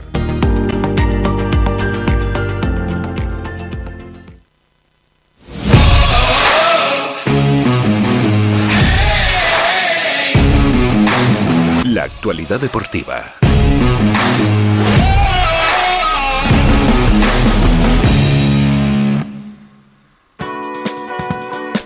En dos minutos deportes, bombazo. En la selección española, Sergio Busquet ha dado positivo por coronavirus y lógicamente tiene que estar aislado dos semanas. El resto de sus compañeros en las pruebas PCR que se, les ha hecho han dado negativo, pero tienen que estar confinados. El martes íbamos a jugar en Butarque ante Lituania. El partido sí se va a disputar, pero lo jugarán los jugadores sub-21. Menuda situación en la selección española nunca antes, lógicamente se había vivido nada igual. Y en el Campeonato de Europa Sub-21 ayer Alemania se proclamó como campeona, su tercer título del europeo de la categoría, categoría tras vencer a Portugal en la final 1-0 gracias a un tanto de Lukács Mekcha en el minuto 49. Por tanto, los alemanes impusieron a nuestros verdugos, los portugueses. Y en los playoffs de ascenso a Primera División, Leganés 1, Rayo Vallecano 2. Por tanto, el equipo madrileño pasa a la siguiente fase, jugará la final, que le va a enfrentar al Girona o al Almería. Leganés 1, Rayo Vallecano 2. Ese resultado para el equipo, en este caso madrileño, que les va a enfrentar al Girona, que me he liado yo hablando de la anterior eliminatoria, porque el Girona empató a cero frente al Almería. Girona, Rayo Vallecano serán los equipos que se enfrenten. El que gane en esa eliminatoria subirá a primera división.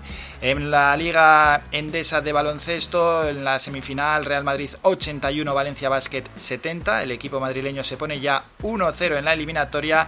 Y hoy partidazo, Barcelona-Lenovo Tenerife desde las 8 y cuarto de la tarde. Aquellos aficionados al, baloncesto, Barcelona, Lenovo Tenerife desde las 8 y cuarto de la tarde.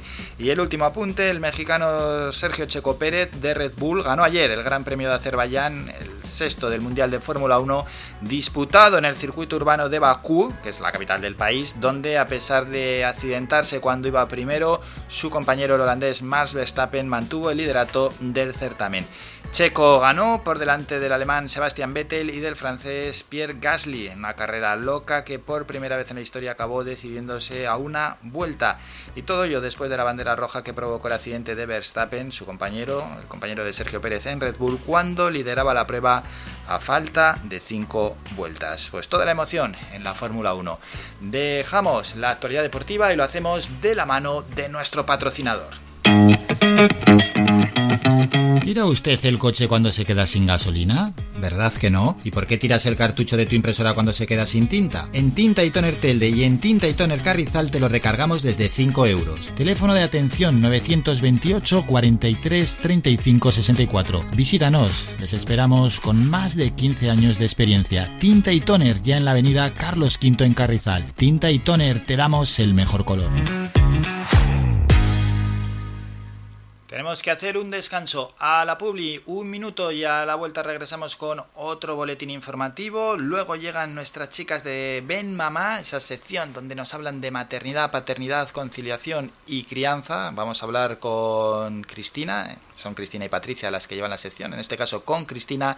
Y después llegan Ben Fronteras, o sea, Sin Fronteras. Y nos vamos hasta Tejeda, que tenemos que hablar con María Eugenia Suárez, concejal allí en el Ayuntamiento de Tejeda. Brevísimo descanso y volvemos con todos estos asuntos.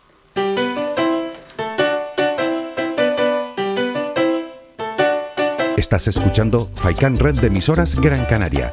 Sintonízanos en Las Palmas 91.4. Faikan Red de emisoras. Somos gente. Somos radio.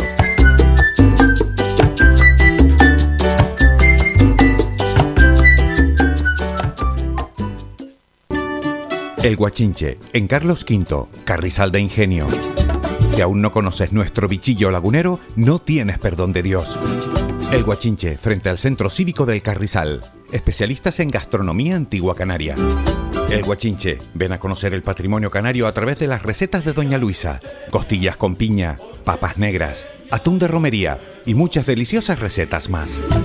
El Guachinche, teléfono de reservas 626 20 18 72. El Guachinche, en el Carrizal. Especialistas en cocina antigua canaria, bichillo y vino tradicional. El Guachinche, en el Carrizal. Disfruta de lo nuestro.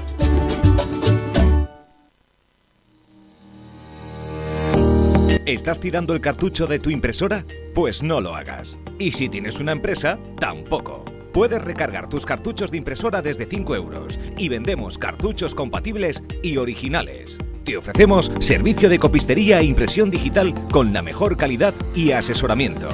Impresión de documentos, encuadernado, plastificado, cartelería, reparación y venta de ordenadores e impresoras. Tinta y Toner Telde, ubicado en el Callejón del Castillo número 145, Calero Alto, Telde. Ahora abrimos de forma ininterrumpida en horario de 8 y media de la mañana a 6 de la tarde.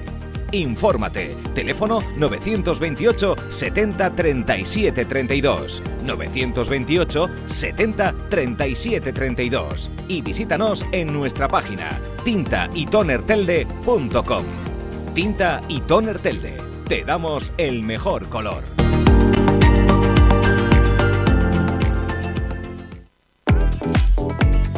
A cualquier hora y para cualquier problema, llegan los coches amarillos. Llega Desatascos Jumbo 928 230265 Desatascos domésticos industriales y de redes ayuntamientos. Vaciado de pozos, achique de agua, aljibes o por lluvias, tratamiento de legionela, trabajos en todo tipo de embarcaciones. 638 748 731 Limpiezas de choque y localización de arquetas ocultas. Más de 34 años sin descanso, 24 horas sin excepción. 928 230265 Pioneros en limpieza de estanques y redes heredades de agua. No contrate intermediarios. Llámenos directo y ahorre tiempo y dinero. 638 748 731 Somos gente, somos radio.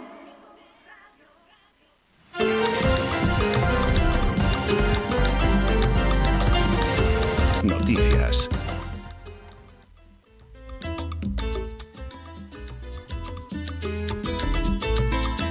Tiempo ya para el boletín informativo. La Consejería de Sanidad del Gobierno de Canarias da cuenta de 87 contagios por COVID-19 detectados en las últimas 24 horas. Son 7 menos que en la jornada anterior y de un fallecimiento, el de un varón de 71 años con patologías previas y que estaba hospitalizado en Tenerife. Así pues, por segunda jornada consecutiva, los nuevos casos se mantienen por debajo del centenar en el archipiélago. De nuevo, con Tenerife como la isla con más positivos, aporta 53 en concreto, 21 en Gran Canaria, 6 en Lanzarote, 5 en Fuerteventura y 2 en La Palma. Llegó el anuncio tan esperado. El gobierno de Canarias decidió hacer uso de amplio margen que el Estado le concedió en el reparto de las ayudas nacionales a las empresas afectadas por la COVID-19, ampliando su cobertura a todos los sectores salvo el financiero y fijando su techo en 5 millones de euros por beneficiario, 25 veces lo estipulado para la España peninsular.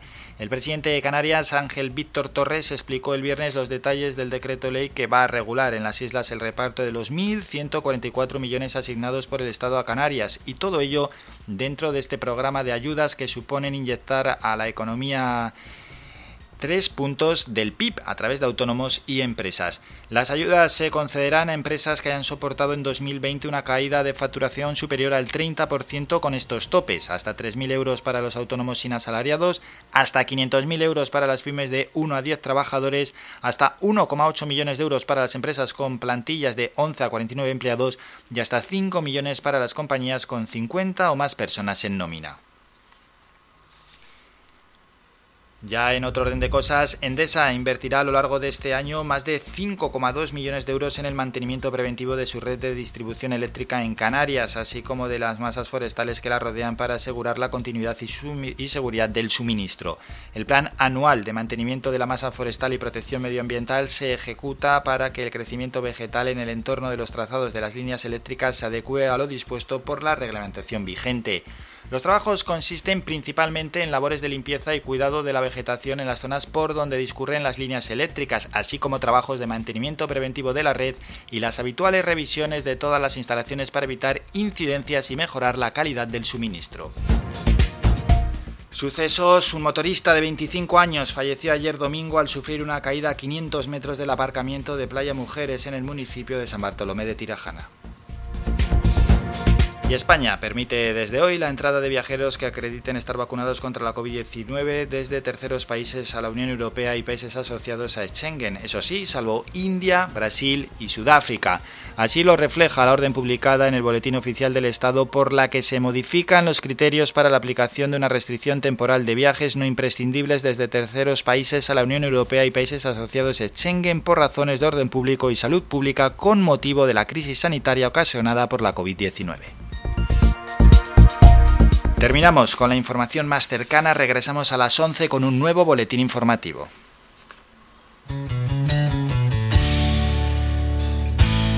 Vamos con un tema musical, a ver qué nos pone por ahí el ordenador, que es, que suena...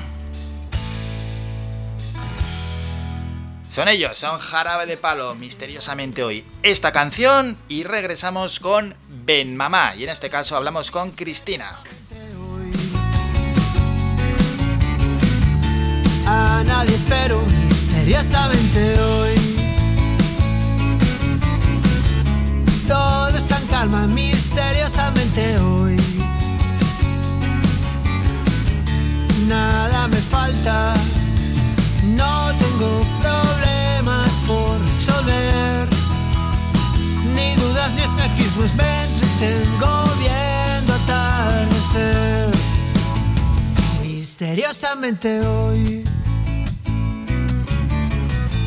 No siento culpa sorprendentemente hoy. Nada me asusta milagrosamente hoy. La vida ya no me pesa increíblemente hoy. La vida vale la pena.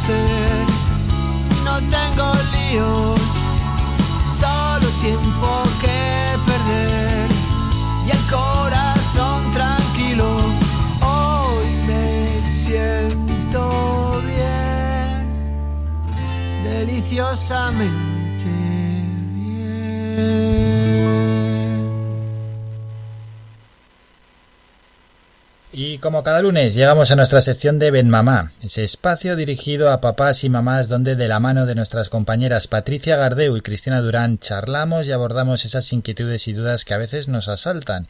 Y nos asaltan como padres y donde además pues no paramos de aprender gracias a los profesionales que nos traen nuestras compañeras y a las que pueden seguir en su canal de YouTube y redes sociales en Mamá la revista. Recordamos ese canal de YouTube y redes sociales, os recomendamos que os suscribáis, que deis a seguir, que deis me gusta a sus publicaciones Ben Mamá la revista. Y saludamos ya a Cristina, bienvenida Cristina, cuéntanos, ¿qué nos traes esta semana? Álvaro, buenos días. Esta semana vamos a charlar de un tema que de seguro trae de cabeza más de un papá y de una mamá. Y es el comportamiento desmedido, descontrolado, completamente fuera de lugar, pero sobre todo poco o nada deseado de nuestros hijos. Hablamos de las rabietas. Buah, las rabietas, a veces, pero no solo a los padres y a las madres, a, a los que nos pilla por al lado, a veces.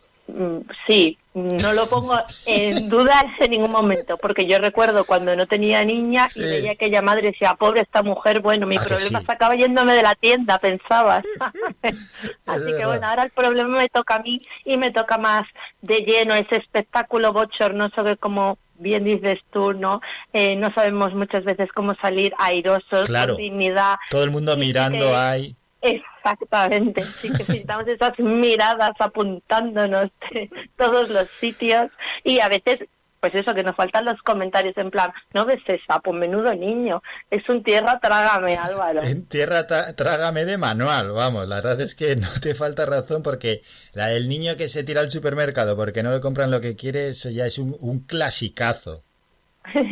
Sí, Álvaro, es un clásico eh, en el que hay- te voy a decir una cosa, se esconde una necesidad por parte del niño, vamos a ponernos serios. Sí, y sí, no sí. es la de que le compres lo que se le ha antojado, esa no es, que a esa no, sino la de aprender a entender y a gestionar sus emociones.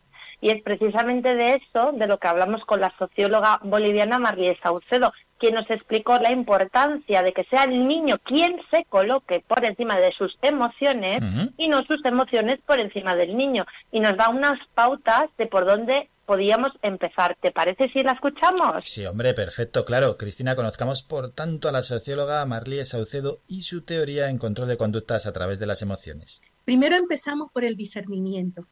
Es una de las cosas que a nosotros no nos han enseñado también y muy poco, muy por encima ha pasado ese, ese tema o ese punto específico en nosotros que se llama discernimiento. El discernimiento es, un, es la capacidad que tiene el ser humano de separar lo bueno de lo malo y lo malo de lo bueno con respecto a distintos aspectos de la vida.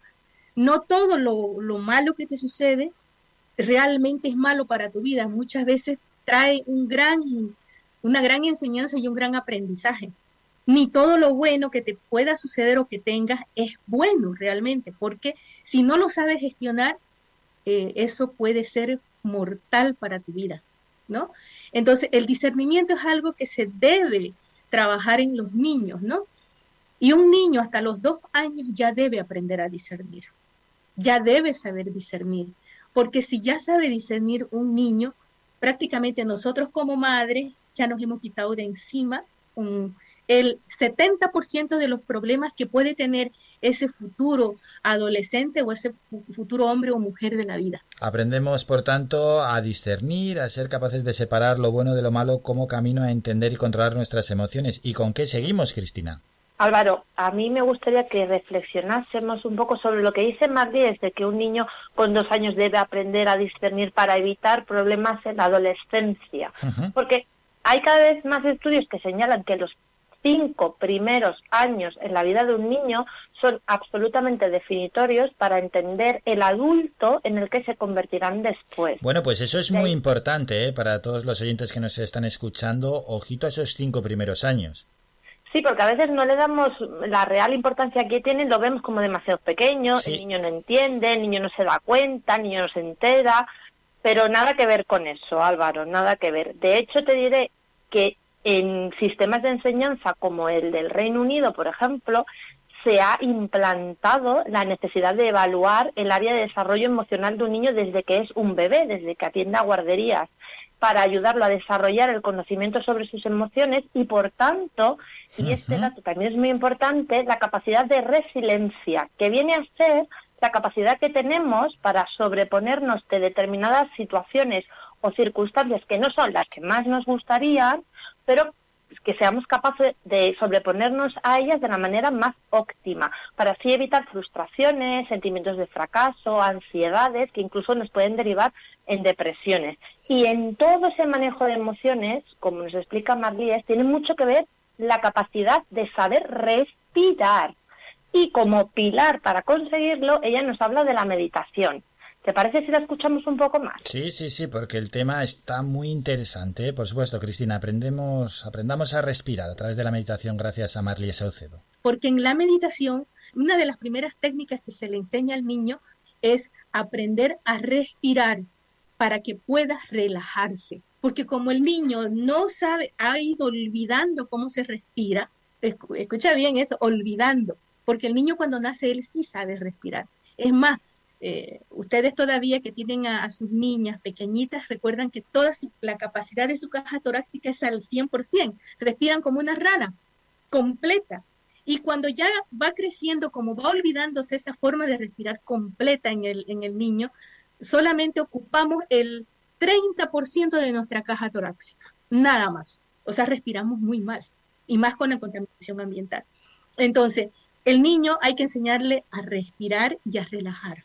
¿A relajar qué? A relajar la mente, a relajar las emociones y a relajar el cuerpo físico. Entonces, cuando uno ya empieza a hablar con el niño, porque le enseña la técnica en la casa, respire. Yo recuerdo cuando mis hijas eran pequeñas y me hicieron esos berrinches, como dice Cristina, se tiraron al piso, gritaron y todo, yo no les dije nada, obviamente en público, ¿no? Y luego cuando llegamos a casa, la senté y le dije qué, pasaba, por qué. Me decía que estaba muy enfadada porque no le compré lo que ella quería y que seguía enfadada. Y le decía, respire, respire, venga, uno, dos, tres, cuatro, como le dicen a uno, respire hasta diez. Y, ¿Sigue enfadada? Sí, sigo enfadada. De nuevo respire, de nuevo respire. Creo que en unas cuatro sesiones ya, ya estaba relajada, ya te, te desenfadaste ahora.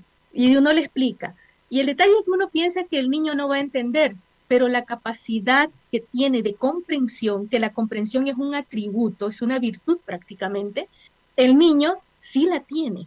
El que no, lo que no lo tenemos somos nosotros, porque ya nosotros entramos en el proceso de razonamiento de la vida, empezamos a cuestionarlo todo. El niño no cuestiona nada, él simplemente comprende.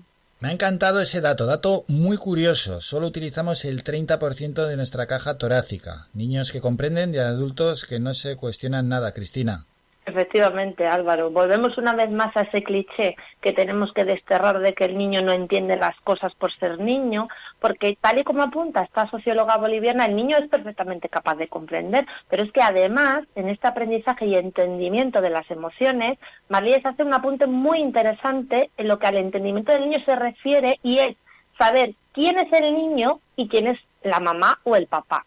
¿La escuchamos? Sí, a ver qué nos dice. Debe aprender que él es un niño y no que tiene una mamá, sino que la mamá tiene un niño. Porque resulta que después termina que el niño tiene a la mamá, tiene todo su entorno a su disposición. Entonces se va perdiendo y él, y él no tiene esa objetividad. Hay que dejarles claros a nuestros hijos quién es quién entonces, Cristina. Pues sí, Álvaro, es importante que nuestros hijos aprendan también quién es el que manda en casa. Y como yo sé muy bien quién es el jefe, me voy despidiendo que nos pisa el tiempo. Bueno, bueno, Cristina, cuídate. Volvemos en, Man Mamá, en Ben Mamá, perdón, el próximo lunes con Patricia Gardeu. Gracias, Álvaro. Tú te cuidas también y nos escuchamos pronto. Somos la mejor información, música y entretenimiento. Las mañanas de Faikán.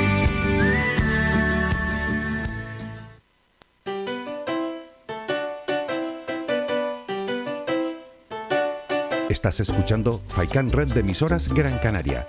Sintonízanos en Las Palmas 91.4. Faikan Red de emisoras. Somos gente, somos radio.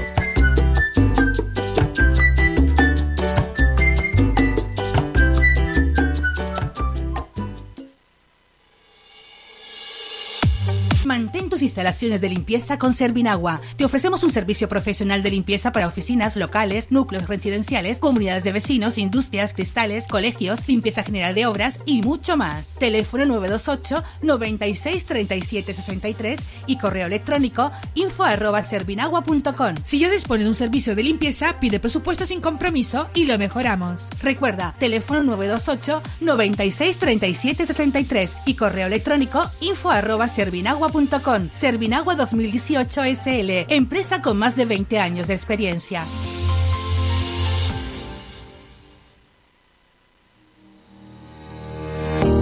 ¿Estás tirando el cartucho de tu impresora?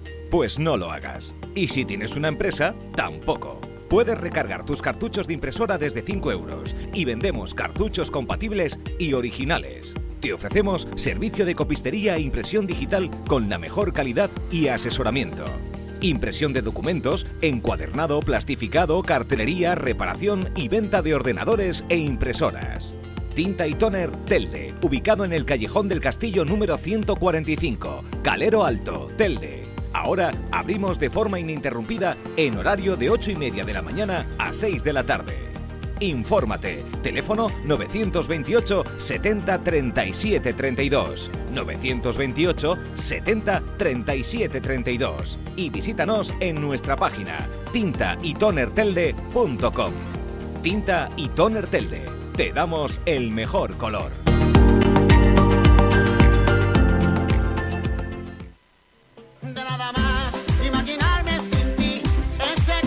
Restaurante Mi Niño abre sus puertas de lunes a viernes de las 7 de la mañana a 6 de la tarde. Le ofrecemos desayunos, menús variados caseros a precios asequibles. Disponemos además amplios salones para cualquier tipo de celebraciones. Infórmate o haga su reserva al 928 700602. Restaurante Mi Niño. Visítanos, estamos en la calle Los Peregrinos, Polino Industrial, El Goro Telde. Parking gratuito y fácil conexión con la autopista Gran Canaria 1. Te esperamos en el restaurante Mi Niño.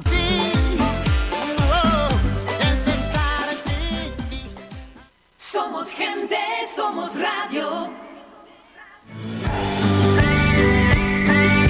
Escuchas Las Mañanas de Faicán con Álvaro Fernández.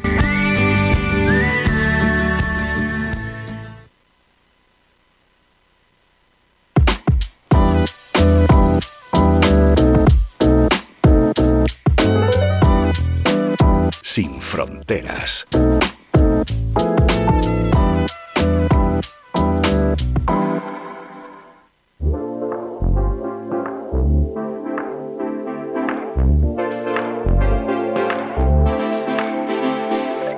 Y no hay duda que la gran noticia en cuanto a turismo se refiere es la no llegada al menos en tres semanas de viajeros del Reino Unido. Claro, esto ha tenido su reacción desde el sector turístico aquí en nuestro país y sobre todo en las islas. Están acusando al Reino Unido de proteccionismo al restringir viajes a España. Creen que el veto solo obedece al interés por estimular el turismo nacional y calculan que se va a, perder pues una gran cantidad de millones. ¿Cuántos? No se sabe, depende cuando se levante el veto. En cualquier caso, eh, llegaron a analizar incluso también Baleares y Canarias por separado, pero no cumplieron con lo pedido para pasarnos al semáforo verde por el gobierno británico. Por tanto, y ante esto, desde el sector se han cansado, desde el sector turístico, y han dicho que todo esto atiende a una política de proteccionismo. Hoteles y aerolíneas siguen haciendo cuentas del agujero que va, va a hacer en sus cuentas la decisión del Reino Unido, que es el primer mercado emisor de turistas extranjeros de prohibir los viajes a España al menos hasta finales de junio. Y por ejemplo, cuentas que han hecho el Lobby Estel Tour, que reúne a las principales cadenas hoteleras, calculó que cada semana sin turismo británico va a suponer un recorte semanal de ingresos en nuestro país de 386 millones de euros para la industria turística. Eso cada semana, tres semanas mínimo, que no van a estar, pues echen cuentas. Por otra parte están las aerolíneas que esperaban el regreso del turismo británico para volver a reactivar aviones que llevan más de un año parados y consideran que la medida del gobierno británico es desproporcionada.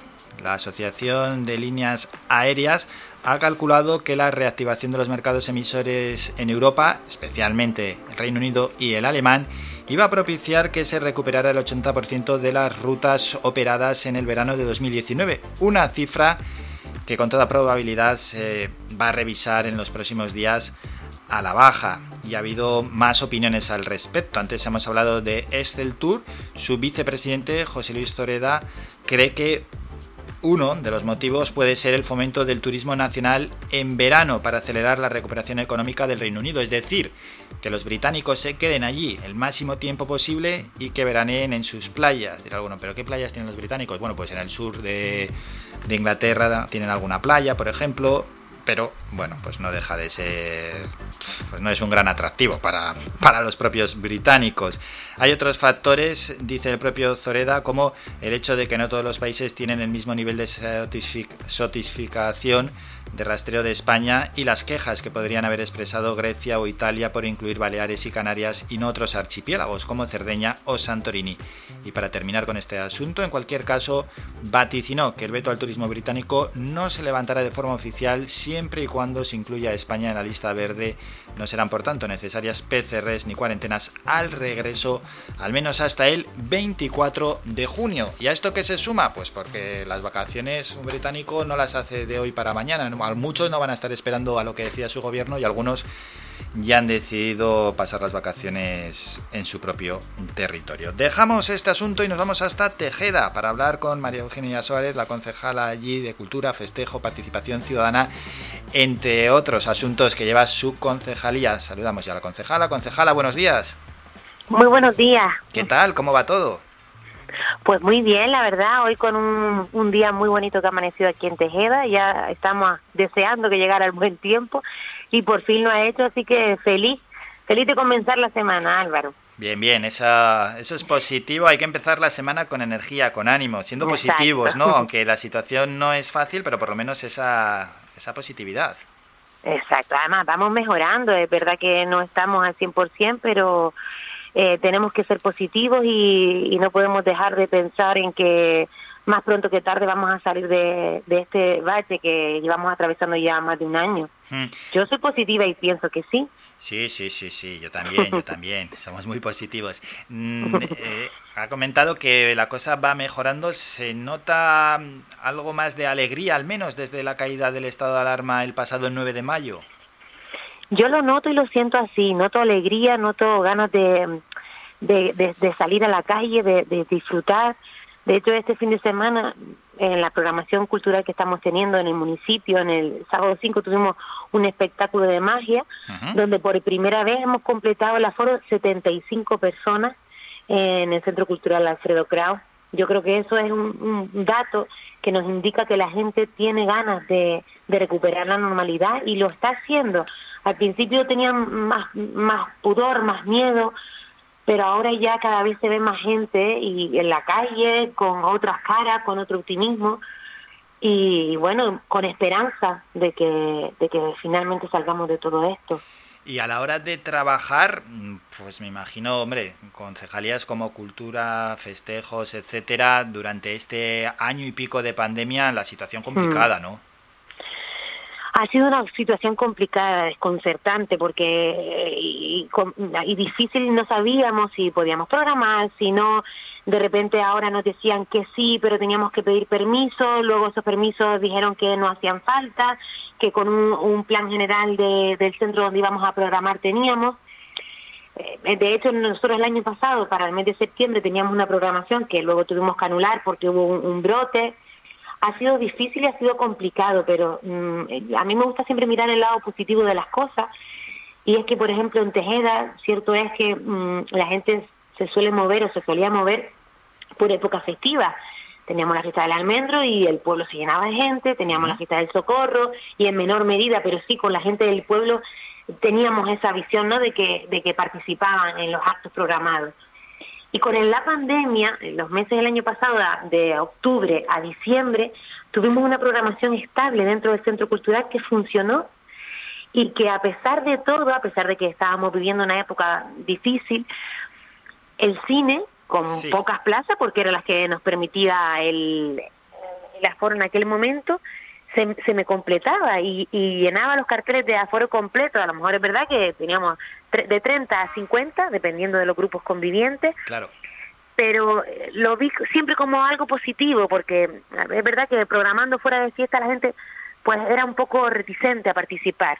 Sin embargo, con toda esta pandemia, después de un montón de meses encerrados, se abre un poquito la veda y, y conseguimos llenar en una programación estable el Centro Cultural Alfredo Kraus de Tejeda. Entonces, me gusta mirar ese lado positivo y me gusta hacerles y que los conocedores a la gente que, que a lo mejor pues ni siquiera pensaban que Tejeda, un municipio cumbrero, chiquitito, con poca población, pudiera tener una programación estable en el municipio y que además funcionara bastante bien. Qué bueno, qué bueno, porque esa es la clave para luego poder eh, seguir programando más y más cosas, porque si programas ciertas actividades y la gente no responde, malo. Claro, por supuesto. Es verdad que mm, ahora pues lo que se programa es, es, es música, es teatro, son infantiles, eh, tiene que ser, mm, es decir, la gente cuando ahora, sí, yo lo noto sobre todo más que cuando la gente viene al teatro no quiere ver dramas ni, ni quiere ver realidades sociales porque ya la que estamos viviendo se nos hace complicada y difícil pero sí buscarse un ratito de esparcimiento, de, de, de- de olvidarnos un poco dónde estamos y acudir. Oye, pues sabemos que cada 15 días hay un espectáculo, la, la gente eh, les motiva y además así lo hacen saber.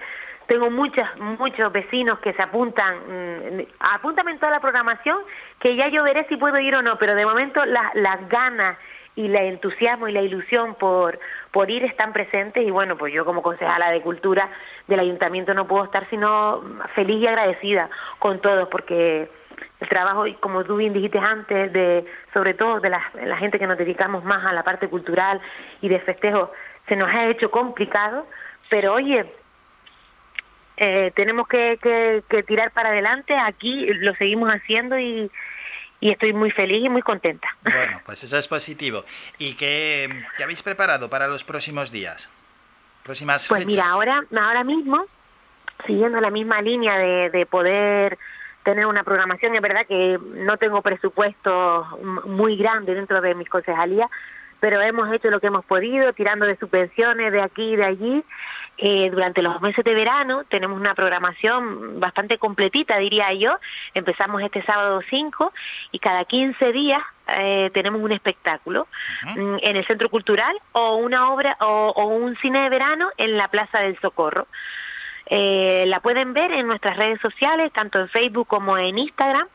Y, y bueno, si, si quieres Álvaro, les puedo comentar por encima que el sábado 19 de junio... Sí, ya que es la próxima. Claro, ya que estamos. El sábado 19 de junio tenemos una obra de teatro mm, familiar, Pinocho y su Gepeto, eh, a las 5 en el Centro Cultural.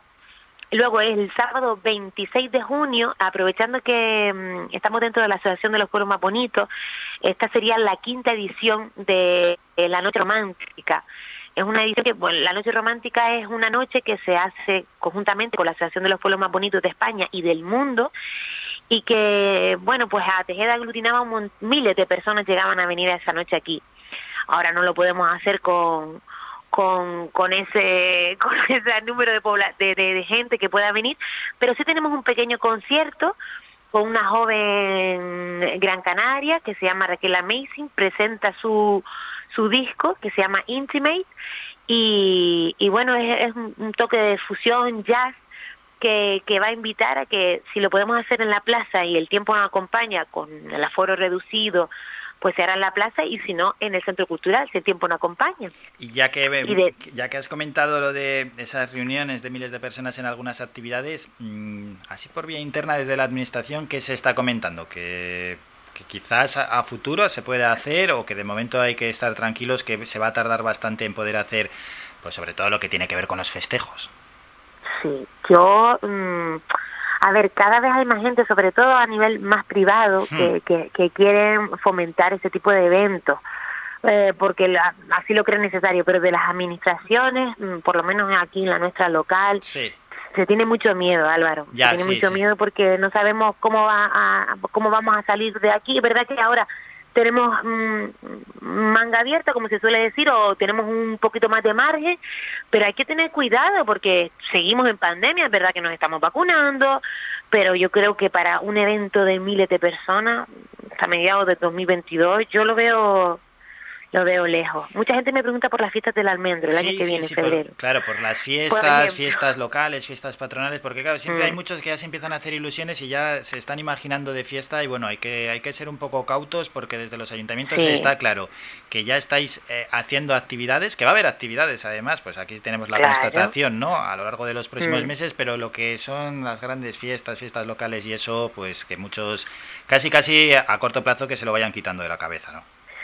Yo diría que sí, hay que ser prudente y, y no por seis meses antes o seis meses Mm. después esto nos va a ir mejor. Es verdad que, bueno, pues en nuestros países, como por ejemplo la, gente siempre nos pone de referente chino, no, es que en China ya se está haciendo bueno, pero es que yo creo que nosotros tenemos que, que preocupar y ocupar de la realidad que estamos viviendo nosotros.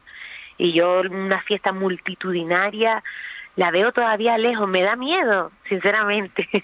Y bueno, pues es, duro, ¿verdad? Que el año pasado pensábamos que sí, que igual se iba a celebrar eh, la fiesta. Sí. Este año vemos que tampoco, pues bueno, pues, pues si son dos años, dos años sin fiesta, es durísimo también para el sector, lógicamente, pero... Sí. Pero desde bueno, luego. sobre todo hay que, hay que ir anticipándose y a la gente explicarle las cosas como son. Claro, es que se- sería también hipócrita por nuestra hemos hecho un esfuerzo muy grande. Son muchos sectores tocados y muchos sectores que lo están pasando mal y que bueno, pero mm, a lo mejor no por correr va, vamos a salir antes de esto. Yo sí pienso que tenemos que ser prudentes y que las cosas haciéndolas con cabeza, haciéndose pueden ir haciendo ya y programando diferentes cosas. Yo creo que el resto de los municipios de la isla sí lo están haciendo, pero no vamos todavía a, a gritar que estamos ya en, en libres del todo porque no es así y sería engañarnos a nosotros mismos. Hmm. Y ya para despedirnos, algo más que nos quiera anticipar de pues de todas las áreas de gobierno que maneja de cara a próximos meses o en algo en lo que estáis trabajando, algo que quiera lanzar a los oyentes. Bueno, pues mm, estamos trabajando bastante duro para, para conseguir que Tejeda y en general la, la isla de Gran Canaria siga estando ahí, sigan llegando turistas que yo creo que, que a nuestra isla y a nuestros pueblos lo que les hace falta es que venga turismo, turismo sostenible y de calidad para que las islas sigan prosperando. Eh, desde el ayuntamiento estamos mm, siempre, bueno, pues ideando de qué manera podemos eh, lanzar vídeos de promoción donde se pueda conocer Tejeda lejos de aquí. Y, y próximamente vamos a, a presentar unos vídeos muy interesantes, muy bonitos que espero que a todo el mundo le llegue. Y animarlos, animarlos a que a que suban con prudencia a nuestras cumbres, a, a nuestros pueblos, a que hagan consumo local y que y lanzar siempre un mensaje esperanzador de que pronto vamos a salir de esta y tenemos que que tenerlo claro, un, un futuro de, de que sí se va a salir, pero que tenemos que tener prudencia. Dicho queda, María Eugenia Suárez, concejala en Tejeda. Gracias por estos minutos, que pase un gran día. Muchas gracias, igualmente.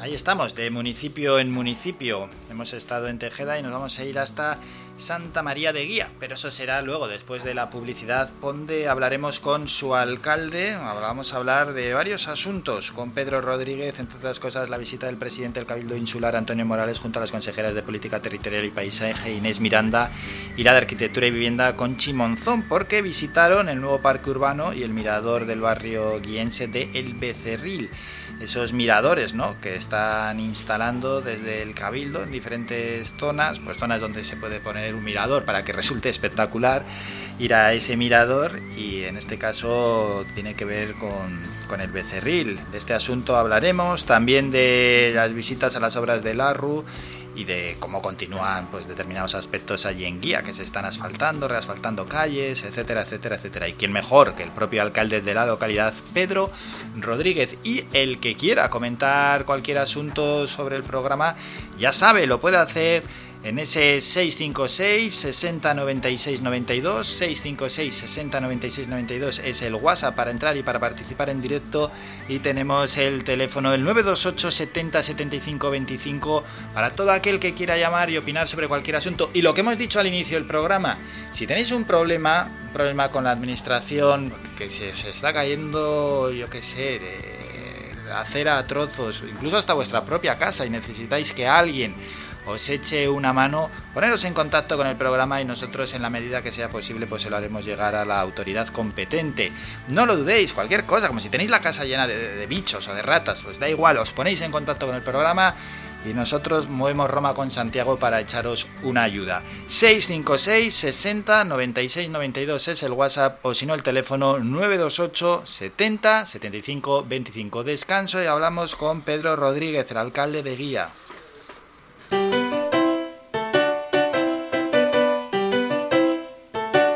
Estás escuchando Faikan Red de emisoras Gran Canaria. Sintonízanos en Las Palmas 91.4. Faikan Red de emisoras. Somos gente, somos radio.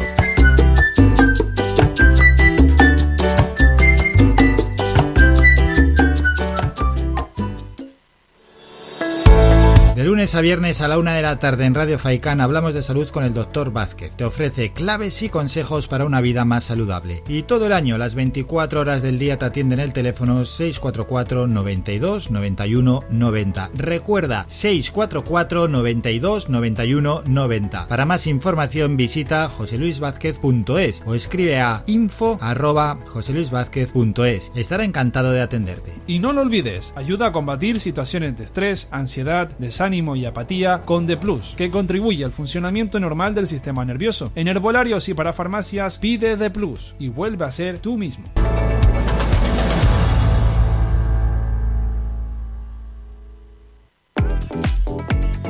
A cualquier hora y para cualquier problema, llegan los coches amarillos. Llega Desatascos Jumbo 928 230265 Desatascos domésticos industriales y de redes ayuntamientos. Vaciado de pozos, achique de agua, aljibes o por lluvias, tratamiento de legionela, trabajos en todo tipo de embarcaciones. 638 748 731 Limpiezas de choque y localización de arquetas ocultas. Más de 34 años sin descanso, 24 horas sin excepción. 928 230265 Pioneros en limpieza de estanques y redes heredades de agua. No contrate intermediarios. Llámenos directo y ahorre tiempo y dinero. 638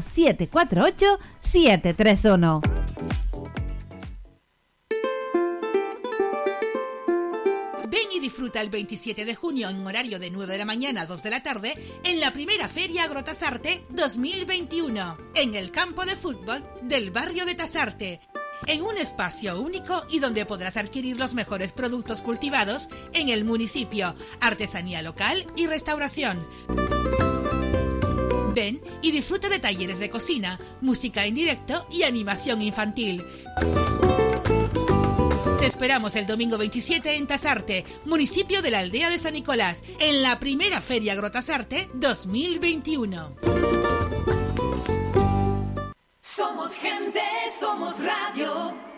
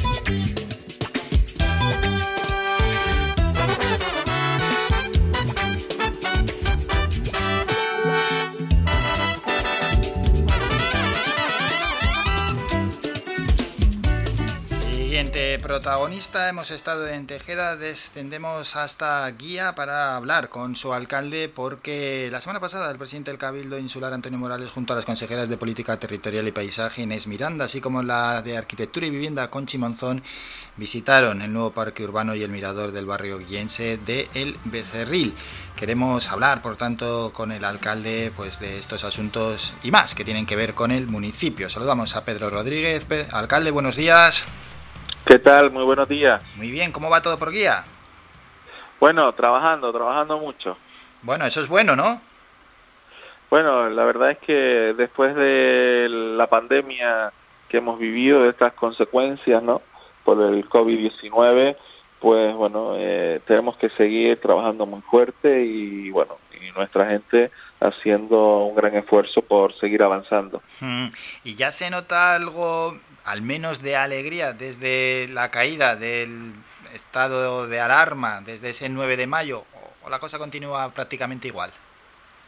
No, eh, vamos a ver, de todas, hay que- que decir que la gente, los quienses y la quiense eh, han sido personas muy responsables eh, en cuanto al cumplimiento de las normas sanitarias que se exigían en cada momento y ahora, pues bueno, lógicamente en un nivel como en el que estamos ahora, en el nivel 1, hay una, percibi- una percibidad de, de prácticamente de, muchas, de, de mucha actividad, y se permite la actividad en, en la calle, sobre todo lo que es la hostelería, eh, cafeterías, etcétera, ¿no? Esa parte, pues bueno, mm, se ve que la gente pues quiere salir, ¿no? Quiere, tiene ganas de salir y eh, siempre respetando pues las normas. Mm, Bueno es, por lo menos, ¿no? De cara al verano. Sí, yo creo que yo creo que mm, empezamos a, a medida que nos vamos que nos vamos vacunando, empezamos a ir generando pues también más certidumbre en esta mejora, sobre todo de la parte de, de la economía, ¿no? Eh, está claro que eh, no habíamos vivido nunca un cero turístico, la primera industria de Canarias, y eso afecta, es verdad que afecta a municipios eh, turísticos mucho más que a los que no lo somos, pero el no haber turismo, por ejemplo, en un municipio como Guía, eminentemente agrícola, pues afecta en cuanto a la venta de la producción, porque eh, no hay turismo y por tanto hay menos habitantes y por tanto pues se vende se vende menos de los cultivos que se cosechan, ¿no? Sí, al final de una manera o de otra influye a todo el mundo. Bueno, antes hemos presentado ¿no? la visita del presidente del Cabildo y de dos consejeras a- al municipio. ¿Cómo fue? ¿Cómo se desarrolló? Bueno, eh, mm, tanto el presidente Morales como las consejeras eh, Monzón y, y Miranda, eh, pues no- nos acompañaron eh, la pasada semana para bueno inaugurar un mirador, un mirador que había hecho la Consejería de Política Territorial y Paisaje del Cabildo de Gran Canaria eh, en el barrio de Becerril.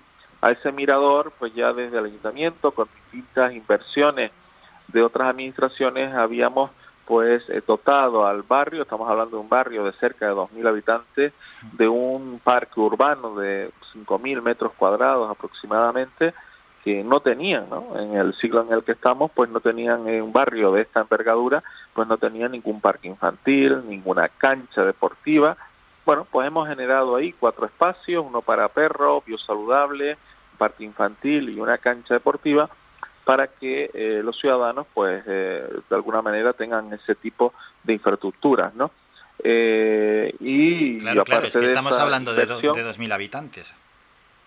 Sí, eh, un- la verdad es que es una, un- una importante cantidad de habitantes en la que no solo tenemos eso, sino también a través de cooperación institucional del Cabildo de Gran Canaria, habíamos asfaltado y estamos trabajando en esa misma zona en un ARRO, en un, eh, en un, en un proyecto, en un programa de regeneración eh, urbana en el que estamos interviniendo en entre Becerril y La Atalaya, los dos barrios eh, de, un- de una importante eh, población, en eh, 250 viviendas y en eh, bueno en dignificar y mejorar eh, muchos espacios libres que, eh, que bueno fruto de, eh, de que ese, esa zona pues se fue construyendo de manera bueno, cada uno, o sea, de la autoconstrucción, ahí hubo la autoconstrucción en, su, los años 60 y, eh, bueno, esas viviendas pues eh, necesitaban, ¿no?, de intervenciones.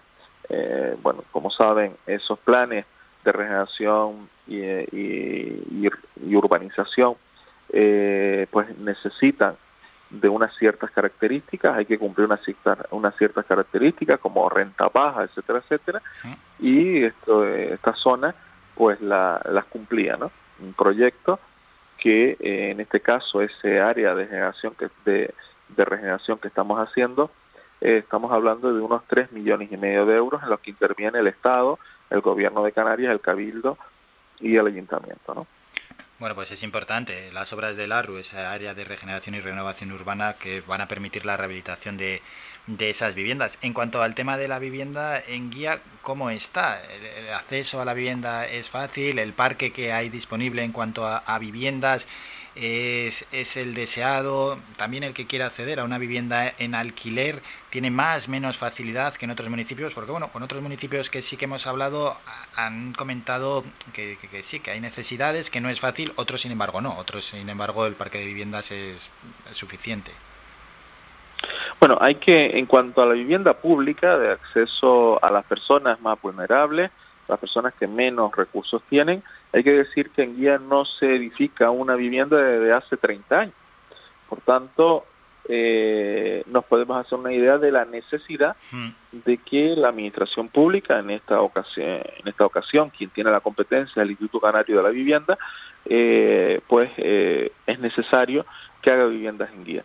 Por eso el Ayuntamiento de Guía le ha cedido una parcela, precisamente ahora ya acabamos de adjudicar lo que es la urbanización, porque los ayuntamientos eh, tenemos la obligación de hacer la parte de urbanización y el Instituto Canario de Vivienda lo que hace es la edificación de esa vivienda. Ahí hemos ofrecido un suelo y eh, precisamente nosotros ya estamos, como decía, eh, a punto de iniciar las obras de urbanización de esa parcela. Por otro lado, eh, tengo que decir que sí que hay vivienda de promoción privada de alquiler, uh -huh. pero eh, es cierto también que eh, al, al, al, al, ser este municipio un municipio universitario, pues es cierto que es difícil acceder a viviendas. ¿Por qué? Porque la universidad, pues cada vez, eh, a medida que van pasando los años, pues mucho, mucho alumnado se queda en el municipio alquilando viviendas entonces pues cada vez es más difícil adquirir vivienda. Uh -huh. Es cierto que hay también la iniciativa privada, ahora mismo pues también está están acabando pues viviendas que van, bueno, unas venderán y otras pondrán eh, en régimen de alquiler. Bueno, y no se nos puede olvidar comentar el asunto del mirador. ¿Qué supone para Guía ese mirador? Bueno, eh, la verdad es que mm, eh, de este mirador eh, se puede hacer una idea perfectamente uno de cómo se va a ir desarrollando, cómo, eh, dónde, ve un, dónde se ven los suelos por los que va a ir avanzando el propio municipio. Y además también pues se ve eh, desde ahí, podemos ver Tamadaba, Picoviento, se pueden ver eh, diferentes zonas, incluso de otros municipios, pero fundamentalmente creo que lo que se gana en ese lugar es dignidad. Ahí para que nuestros oyentes hagan una idea, eso era una terrera ahí, una terrera, un lugar muy poco digno para un barrio como este. Y Vaya cambio entonces. El que nosotros, sí, ha sí, sido sí. un cambio total, ¿no? Un cambio en el que ganamos todos y por supuesto ganan los ciudadanos que tienen esos espacios públicos. Eso es, bueno, pues, eh, y bueno, también para el visitante, ¿no? Incluso. Sí, sí, eh, claro. el propio visitante, yo creo que estamos eh, mejorando toda esta zona alta de la Atalaya y Becerril. Es cierto que todavía en lo que es embellecimiento de viviendas, eh, impermeabilización, etcétera, eh, actuaciones en vivienda y en determinadas calles todavía eh, todavía queda falta, pero estamos avanzando muchísimo, ¿no? Estamos hablando de que en esa zona solo eh, estamos hablando de unos 5 millones de euros aproximadamente que se están ejecutando, es decir, que hay bastante movimiento, que quedan viviendas, pero que intentaremos meterla en otro proyecto para ir, eh, ir avanzando y mejorando incluso desde el punto de vista eh, cromático, desde el punto de vista de embellecimiento, pues toda esa parte alta de eh, nuestra montaña. Luego, por otra parte, también está el reasfaltado de las calles. Ahí continuáis trabajando, ¿no? Sí, ahí eh, continuamos trabajando y, bueno, todavía nos queda mucho asfalto que realizar, ¿no? Pero bueno, ya se han hecho aproximadamente 12 calles, eh, algunas son importantes porque son ejes centrales de esa, mm, de esa zona eh, y, y, que vamos a seguir, ¿no? Yo creo que estos servicios básicos, asfaltado, alcantarillado, eh, también eh, que muchas veces no se ve, ¿no? Y no se valora lo que es el saneamiento, lo que es la sustitución de tuberías de saneamiento, lo que es la eh, sustitución de tuberías de abastecimiento, pues a medida que vamos trabajando y mejorando las zonas, pues vamos también cambiando todo eso. Y para este tipo de, de, obras, de asuntos, ¿cuentan desde el equipo de gobierno con el apoyo del resto de grupos en el ayuntamiento? Bueno, eh, a veces no, ¿no? A veces, a veces, bueno, en el último pleno tenemos el ejemplo de obras eh, que hemos planteado para el año 22, como es la, el acondicionamiento de la Plaza de la Atalaya, al que le vamos a dedicar de fondos del Cabildo unos 360 mil euros, y bueno, eh, no apoyan, eh, se abstienen en, en, destinar ese dinero, por ejemplo, a la Plaza de la Atalaya, ¿no? argumentando que hay otras necesidades, eh, pero bueno, los que gobernamos tenemos que priorizar, o por ejemplo también absteniéndose a, y no apoyando, a pesar de que dice que eh, quieren obras de, de eh, básicas, pues como por ejemplo el asfaltado en el barrio del Gallego, es decir, un barrio en el que no tiene asfalto todavía sus calles y en la que proponemos asfaltarla, o el barrio de la Atalaya que proponemos un proyecto de alumbrado para mejorar eh, diversas zonas que se han quedado apagadas y que la asociación de vecinos eh, no, no, lo han planteado, pues bueno, se, han, se han abstenido. Pero bueno, nuestra obligación de los que gobernamos es seguir adelante. Tenemos la mayoría suficiente eh, para aprobar los proyectos, aprobar las iniciativas y, y sacar este municipio adelante. Alcalde, ya para terminarnos, una última cuestión. ¿Algún proyecto que tenga entre manos el ayuntamiento y que quiera anunciar a todos los oyentes? Bueno, eh, nosotros eh, ahora mismo creo que estamos en una transformación del propio municipio. Estamos hablando que pronto, muy pronto, eh, empezaremos un, la, una, una ampliación de la residencia de ancianos gracias a la financiación del Cabildo del Gobierno por el segundo plan de infraestructura, en donde aumentaremos la capacidad de estancia fija de nuestros mayores pues pasamos de 30 a casi 100 plazas. Eh, estamos hablando también de que pasado el verano, pues tenemos previsto también poner a disposición de los vecinos y de nuestro sector primario, pues el mercado agrícola, el mercado de guía, eh, un mercado que pretende eh, tener por un lado la venta directa de, de productos de, de kilómetro cero y por otro lado pues también tener una parte de gastromercado bueno, estamos trabajando en, en esos proyectos importantes, ¿no? Y hasta aquí ya nos hemos acercado y además con quién mejor que con su propio alcalde Pedro Rodríguez. Alcalde, gracias por estos minutos, que pase un buen día. Gracias a ustedes, buenos días. Somos la mejor información, música y entretenimiento. Las mañanas de Faikán. Y esto es un no parar de protagonistas. Vamos a recordar ya por última vez 656 60 96 92 es el teléfono para participar. Cualquier asunto, cualquier tema que nos queráis decir y que nosotros lo podamos trasladar, por ejemplo, a la administración, sugerencia, una petición, una reclama, un llamamiento de casi de urgencia que queráis hacer no lo dudéis aquí o que queréis exponer un problema que, que tenéis en vuestro propio barrio, pues problemas que puede haber de, de, diversa índole, pues que son muchos, se me ocurren muchos, pero no vamos a estar aquí a hacer una lista de los problemas que hay en cada barrio, pero si queréis mostrar un problema que tenéis en vuestro barrio, en vuestra vivienda o cualquier otro apunte 656 60 96 92 o llamando al teléfono al 928 70 75 25. Aunque penséis que puede ser algo insignificante y que no merece la pena participar en la radio por eso que, que, queríais o que os gustaría mostrar en este programa, no lo dudéis, porque seguro que es importante. ¿eh? Así que nos vamos a ir a la Publi, regresamos con el último boletín informativo y luego hablamos con Carlos de Blas, un auténtico experto en el ámbito de la creación, programación de páginas web, desarrollo que ha creado más de 100 páginas web, además para gente de referencia, gente que ya ha pasado por nuestra sección, todo va sobre redes, es decir, primeros espadas que tienen que ver con el marketing digital, con nuevas tecnologías, con redes sociales. Bueno, pues un auténtico placer charlar con Carlos de Blas, con el que estaremos en unos minutos y además lo podéis ver en las redes sociales, lo vais a poder ver también a través de Facebook. Breve descanso y volvemos con él.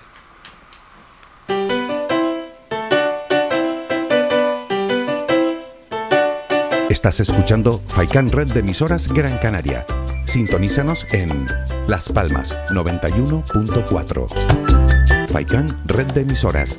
Somos gente, somos radio.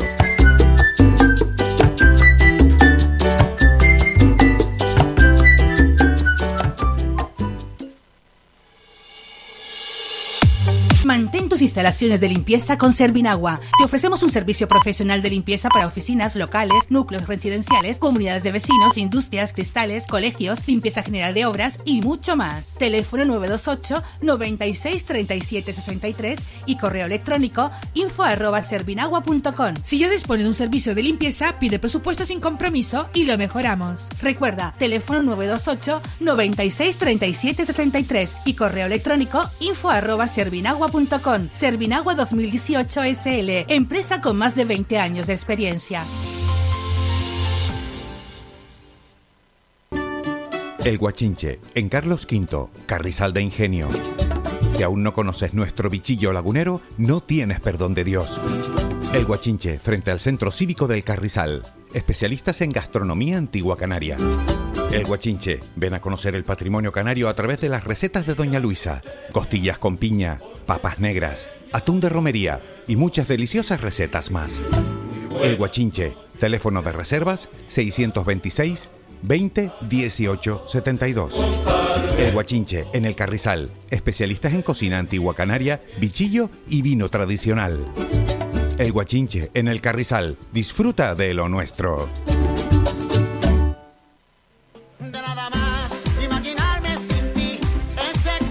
Restaurante Mi Niño abre sus puertas de lunes a viernes de las 7 de la mañana a 6 de la tarde. Le ofrecemos desayunos, menús variados caseros a precios asequibles. Disponemos además amplios salones para cualquier tipo de celebraciones. Infórmate o haga su reserva al 928 700602.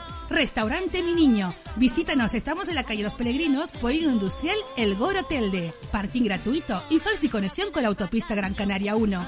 Te esperamos en el restaurante Mi Niño.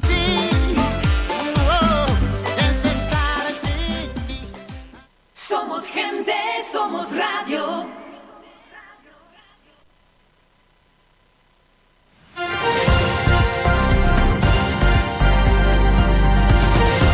Noticias.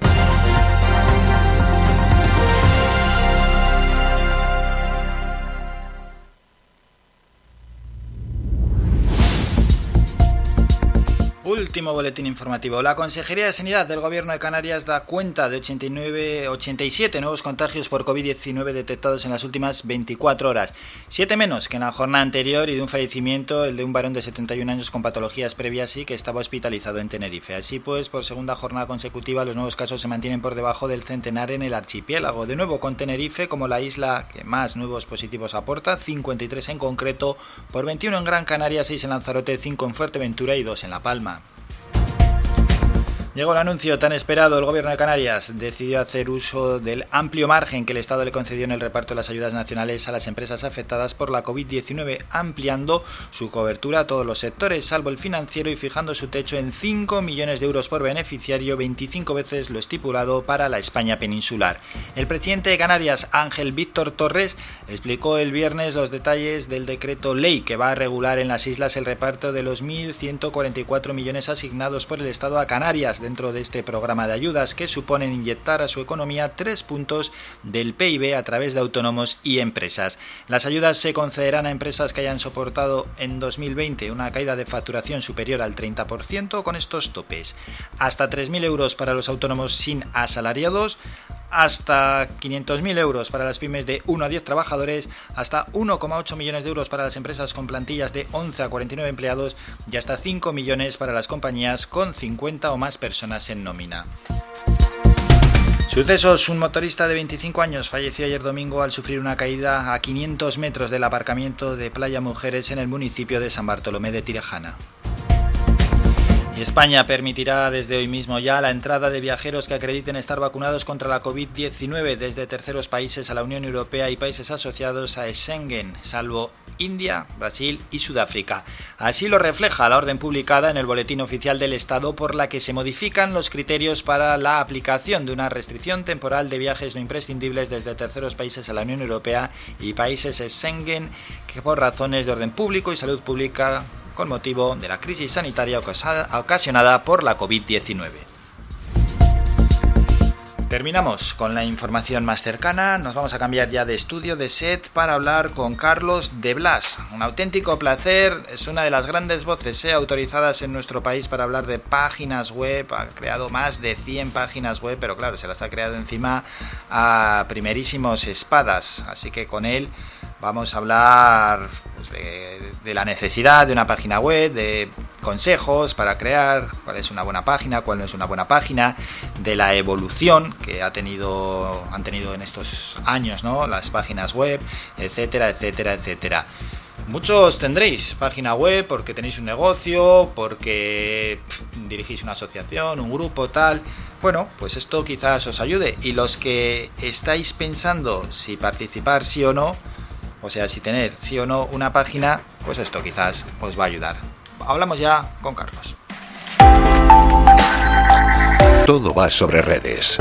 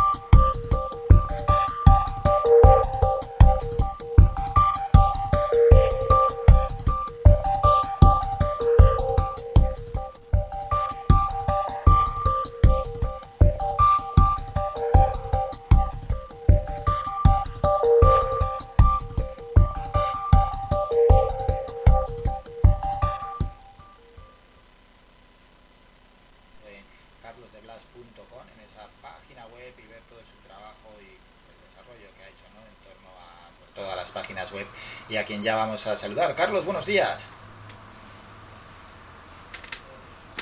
A ver que lo escuchamos muy bajo a Carlos. Carlos, de nuevo, buenos días. ¿Me oyes bien? Sí, ahora ya, ya se te escucha mejor. ¿Qué tal? ¿Cómo va todo? Nada, muy bien, aquí trabajando un ratito. Bueno, genial, y deseando charlar ya, y en este caso vamos a hablar de, de, páginas web donde has creado decenas, decenas, bueno, más de 100 páginas web de, de diverso tipo para, para, algunos ya primeros espadas ¿eh? en torno al marketing digital, a las redes sociales, nuevas tecnologías. Sí, bueno, he tenido suerte de poder trabajar con gente que, que es bastante conocida en el mundo del marketing y que, bueno, mm, realmente mm, para mí ha sido un, un lujazo poder trabajar con ellos aprendes un montón.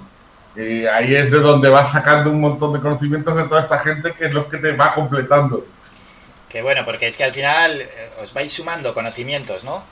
Claro, porque sí. tú vas, eh, tú tienes unas ideas eh, de lo que él hace, pero al final eh, nadie conoce mejor el, el, negocio que la persona que lo realiza. Y, sacas un montón de ideas, un montón de información que tú realmente no, no conoces, que trato con público, trato con clientes, trato con, pues eso. Eh, es muy, muy entretenido el poder trabajar con toda esta gente porque es que siempre se aprende un montón. Vamos a hablar de, de, webs y de su importancia y bueno, y también clarificar muchos asuntos y despejar dudas para oyentes, para algunos que tienen página web, otros que están pensando hacerla. Antes de nada, es imprescindible tener una página web para negocios, para asociaciones, agrupaciones, para aquellos que quieren fomentar su página web o aquí hay que ir ya matizando porque sí, hay que tener una página web, pero luego hay que cuidarla y hay que promocionarla. A ver, tener una web por tenerla no, no, sirve para nada. Eh, el, el, decir, mira, he hecho una web que son cuatro textos y tres fotos mal puestos, al final lo único que hace es dar mala imagen de ti. Ya, es verdad. Al final, al final sí, sí. quedas peor que si no tuvieses nada. Claro, porque es un escaparate y como es un escaparate hay que mostrar algo, digamos, eh, bien hecho. Es como, como si tú tienes un, una tienda eh, física. ¿Qué, ¿Qué, pones en la foto, lo, en, la, en la entrada? Lo mejor que tienes, para que la gente lo vea. Si tú pones ahí tres cajas mal tiradas y al final, ¿qué hace la gente? No entra. Mm, y sobre todo en, la, en las webs, es que el, la primera impresión es, es, muy... Tú das una, una impresión de cutre, uh -huh. Estás perdiendo estás perdiéndolo todo. Claro, no, está claro, es que tiene que ser lo más profesional posible. Que dé esa impresión al menos, ¿no? Sí, sí, claro. A ver, por lo menos que se note que está cuidado, que está hecho con un poquito con un poquito de cariño. Si yo al final es como digo en los restaurantes, si no sabes hacer las cosas y solo sabes hacer tres cosas, hmm. haz tres cosas, pero hazlas bien. Sí. pues en, en, esto, si lo que queremos es hacer una página web y yo no controlo mucho, pues voy a hacer lo básico que sé que funciona y, y a partir de ahí pues ya iremos avanzando. Los que os dedicáis a hacer páginas web, ¿cómo lo hacéis para que la página sea atractiva? A ver, eh, lo primero es saber eh, qué es lo que busca la gente de, en el sector.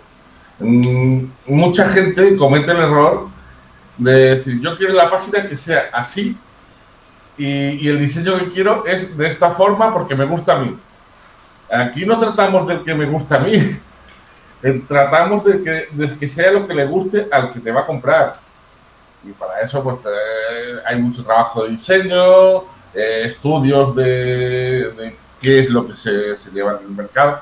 Que a ver, no tienes que ser lo mismo que los demás, tienes que hacer algo que sea propio, personal, que sea único. Pero mmm, a mí me ha pasado muchas veces eh, una residencia de ancianos, por ejemplo. Cuéntanos, cuéntanos que tenían, que a ver, su público son personas de 70, 80 años, pero esas personas no son los que van a ver la página. Claro. Tenían una fuente minúscula, ¿vale? Que ellos no son los que ven la página, pero los que lo ven son los hijos que tienen de 50, 60 para arriba. Y también andan fastidiados de la vista. Si tú le pones la letra minúscula, no van a entrar y y lo van a consultar todo bien porque se lo estás poniendo difícil.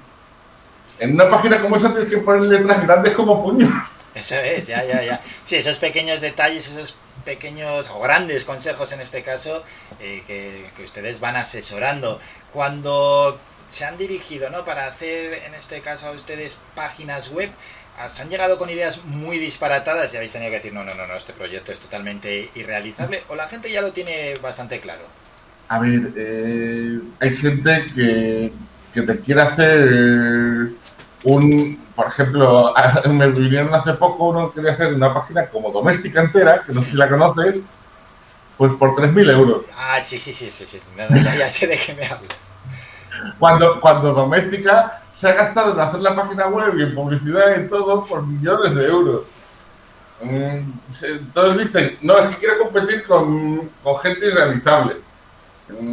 Pues eso, por ejemplo, el, competir con doméstica, competir con Amazon, competir cosas así. Entonces, vamos a ver. Primero, intenta vender en tu, en tu zona de ámbito, que es lo, lo, más cercano a ti. Vamos a empezar por una página con un posicionamiento local y luego ya iremos ampliando a un rango mucho mayor, porque es que mmm, si no, lo que vas a hacer es darte un tortazo de tres pares porque no vas a vender nada. Está, está clarísimo, ¿no? Y hacéis muy bien en, en ese caso en reconducirle y en dejarle las cosas claras. Has comentado el tema del posicionamiento. Esto también es tema importante, lenguaje SEO, luego poder también saber promocionar a través de redes sociales, por ejemplo, no la página web.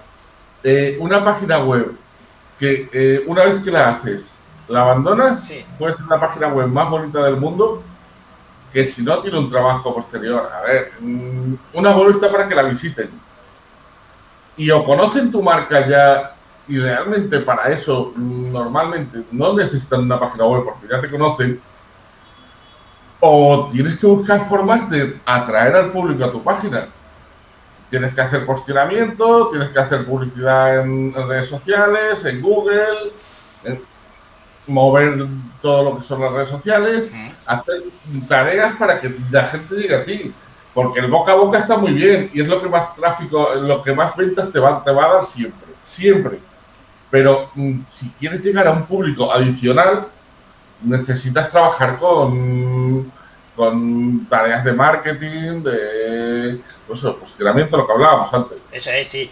Igual que otras veces, ¿no? Con otros expertos hemos hablado de cómo las redes sociales requieren un tiempo, ¿no?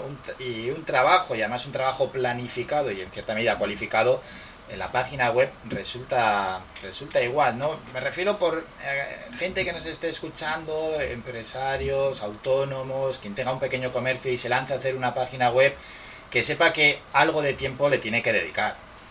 Sí, a ver, eh, yo se lo digo a todas la- las personas que me hacen una página web, que tú cuando tienes un negocio físico, tienes una serie de gastos. Eh, tienes lo que es el alquiler del local, tienes la luz, aquí luz, todos esos gastos normalmente se van aparte, pero tienes que invertir en otros porque necesitas que te lleguen a ti. Y entonces necesitas esos gastos para que tu web sea profesional, que lo que tiene que hacer lo haga, lo haga rápido también, que es una de las cosas importantes. Y, y sobre, y sobre todo que tenga una estructura que sea fácil de navegar, que yo siempre digo, que lo que tiene que hacer lo haga. Claro, y que no vamos sea, a, vamos a es, centrarnos en eso. que no sea un lío tampoco para el que entre. Claro, es que yo he entrado, no sé, te sonará, la- lo típico de la Renfe, la página de la Renfe, era imposible comprar un billete. Porque tenías que dar mil pasos, buscar. Sí, Eh, sí, sí, que en vez de eh, facilitar un poco la labor a la hora de comprarte un billete, eso es, que era un poco engorro. Es que, por ejemplo, una de las cosas que siempre se dice eh, que está bien es que eh, haya que cada visita no se quede solo en una página, sino te visite muchas. Pero cuando te visita demasiadas, a lo mejor es que se está perdiendo. hay, hay que ver también qué es lo que ocurre con el usuario y, y ponérselo siempre lo más fácil posible. Claro, claro, claro, claro, claro, no que entre y, y que al final diga, mira, me salgo porque es que me estoy haciendo un lío y aquí no estoy avanzando nada. Luego también, una tienda, una tienda que le metas 10 pasos para comprar. ya, Al final, en el tercero dice, mira, me bajo a casa, me bajo ahí a la tienda que tengo debajo, tardo menos, lo- me lo traigo ya puesto, fuera. eh, al final en la tienda, eh, cuando ha- hacéis una página para una tienda, sobre todo que se busca, que sea muy visual, imágenes grandes o, o vídeos que, que estén en un lugar destacado y luego apartados concretos y ya está. Eh, realmente lo que es una tienda es lo más, es la página más simple de todas. Porque mm, al final tú lo único que tienes son categorías y productos, casi se puede decir. Sí, sí, sí. no sí. tienes más. Tienes una ficha de producto que normalmente va a ser común a todo, eh, que puedes poner un vídeo, que puedes poner fotos, puedes poner lo que quieras, que te puedes currar mejor la descripción, porque mucha gente lo que hace es, mira, te cojo la página de Zara y te copio la descripción. Mm, Si haces eso, al final el que lo va a vender va a ser, va a ser Zara, ¿no? Porque hablando también de, bueno, en este caso, ¿no? Que el que lo va a vender es Zara y no la página que estás creando, hay que mostrar a los oyentes que esto no es fácil y que el fracaso de proyectos digitales, me imagino que será de un porcentaje importante, ¿no? A ver, sobre todo en tiendas online que no están planificadas, de yo me meto ahí a la aventura, eh, yo conozco muchos proyectos que dando ventas de familiares, amigos y demás por compromiso, eh, han tardado cuatro, cinco, seis meses en hacer la primera venta. Porque han dejado la tienda y a lo mejor han hecho publicidad, pero claro, los precios suyos tienen competencia en, en Amazon. Ya. Y entre Amazon y tú, a lo mejor, pues, eh, mira, aquí te, me dicen 48, 72 horas, Amazon son 24. En muchos proyectos mm, nacen muertos por eso, porque realmente no han investigado que lo que venden a lo mejor es que alguien lo vende más barato o lo vende más rápido. O tú para que vendas algo tienes que venderlo porque eres el mejor o porque lo vendes más barato. Sí, sí, fijarte un poco en, en este caso en la competencia. Y en el caso de las tiendas, ¿puede compensar tener una página web cuya finalidad es vender, pero no vendes, pero tener todos tus productos en esa página que sirva también como de escaparate al público puede Sí. compensar? Yo a muchos clientes, muchos clientes lo tienen así, como Sí, ¿no? showroom de, de todo lo que tienen, para que realmente cuando lleguen a la tienda puedan decir, mira, esto es lo que tengo, solo tienes que, que cogerlo, meterlo en la bolsa y fuera.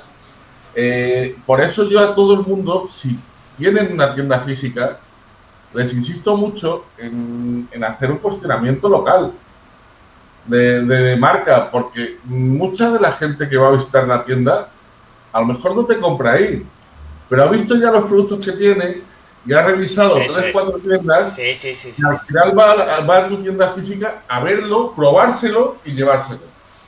Eso es, sí, sí, que sirve como escaparate y al final ahí están tus productos. Si son buenos productos, va a calar eso en el consumidor. O igual dice, bueno, pues me paso por la tienda física, al verlos en la tienda, en el portal web, me paso por la tienda física y bueno, puede repercutir para, para bien. Más cosas que quería preguntarte, Carlos. Hay un montón de anuncios todo el rato de esas plataformas que te, tú entras por poco dinero, te puedes diseñar tu página web, son más, menos recomendables, ya sé que me meto ahí en el sector de la competencia, pero ¿cómo lo veis los que desarrolláis páginas que son eh, muy competitivas, muy profesionales, ese tipo de plataformas? Mm, Yo siempre entro al cliente en, en una cosa, que es que la web sea tuya. Yo, una vez que acabo una web, es como el que vende un coche. Yo te entrego las llaves, la web es tuya, puedes llevártela donde quieras, puedes hacer los cambios que quieras, puedes hacer lo que quieras. ¿Qué pasa con estas plataformas? Que normalmente estás obligado o a tenerlo en su plataforma, si luego quieres moverla, tienes que hacer una tienda nueva. Ya.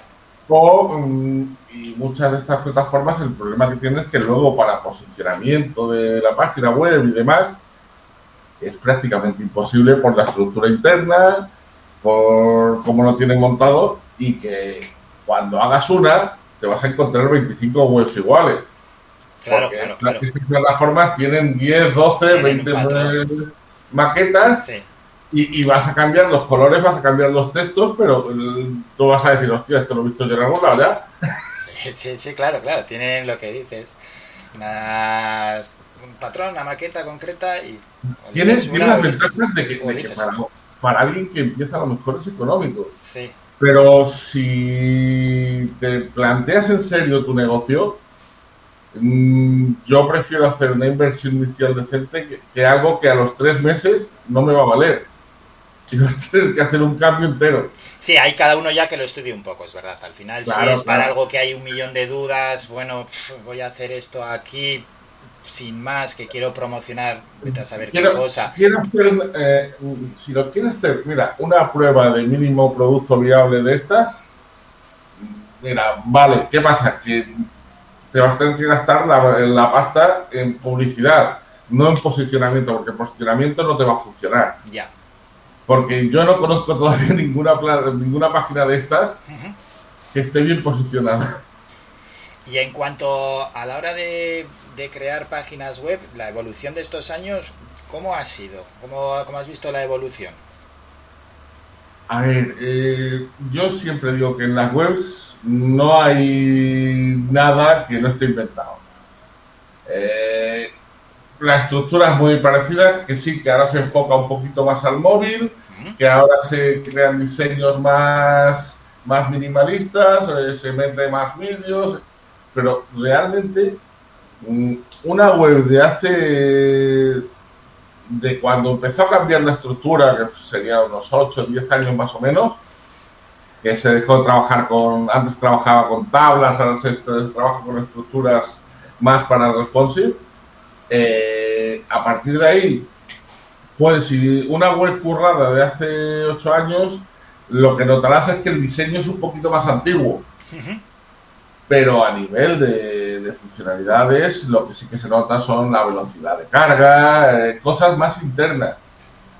Pero visualmente externas es eso, más la moda realmente visual que, que, otra cosa, ¿no? Yo siempre le digo a los clientes que no intenten inventar la rueda, porque la rueda funciona muy bien y, y, tiene cerca de 10.000 años de, de uso. Eso es. Pues vamos a ir a lo que funciona, que sí, que a veces tienes que intentar innovar pero yo no pienso que la web tenga que ser el sitio en el que tú inventes cosas. Nadie va a inventar ya un Facebook, nadie va a inventar una cosa así. Es complicado, es complicado la verdad inventar algo semejante. Y claro, para el propio usuario, manejar una página web cada vez más fácil, ¿no? Cada vez más intuitivo. Por aquellos que nunca han manejado desde dentro, si, si van a tener su propia página web, que no, que no les eche esto para atrás. Yo te digo, yo empecé a hacer webs hace unos 15 años. Y cuando empezaron todos los WordPress, Joomla y todo esto, yo estaba, pues eso, lo típico de ya vienen a quitarnos el trabajo.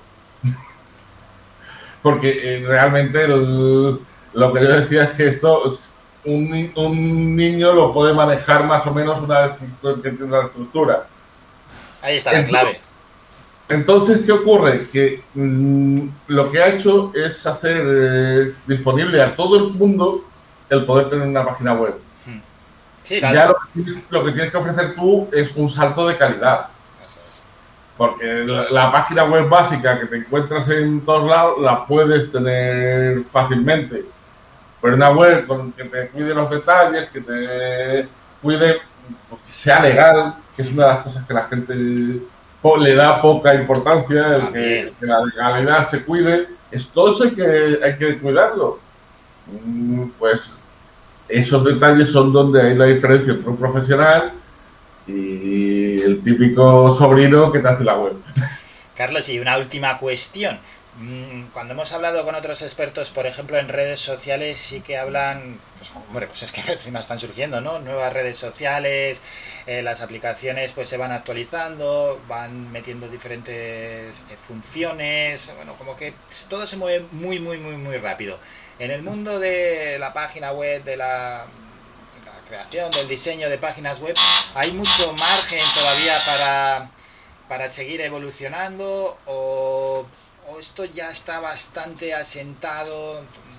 ¿Crees que no va a haber espacio para, para muchos cambios? Es decir, ¿por dónde crees que van a ir los tiros? Mm, Realmente yo lo que veo últimamente es que todo va tendiendo a aligerarse un poco. Uh -huh. A nivel de pues hacer los diseños más limpios, menos... Eh, yo so, eh, hay dos vertientes más o menos en los que dicen velocidad a cualquier precio sí. y los que dicen que hay que tener un compromiso. Yo estoy en el lado del compromiso.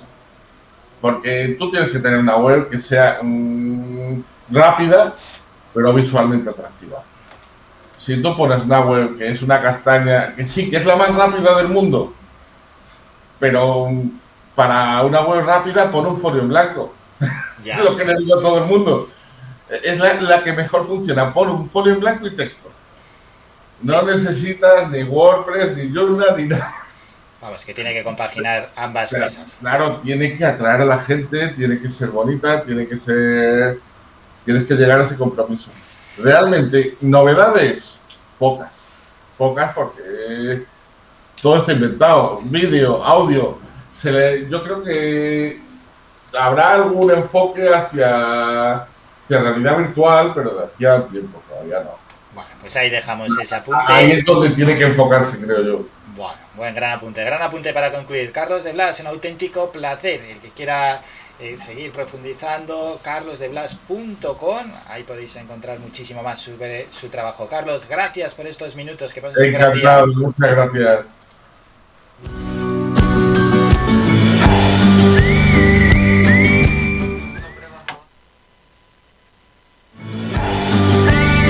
Somos la mejor información, música y entretenimiento. Las mañanas de Faikán.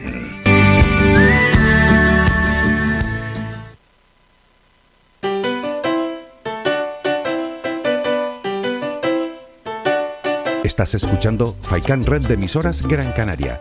Sintonízanos en Las Palmas 91.4. Faikan Red de emisoras. Somos gente, somos radio.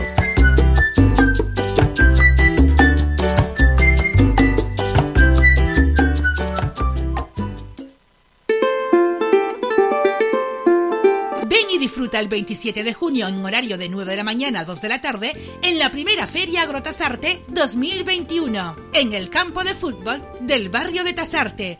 En un espacio único y donde podrás adquirir los mejores productos cultivados en el municipio, artesanía local y restauración.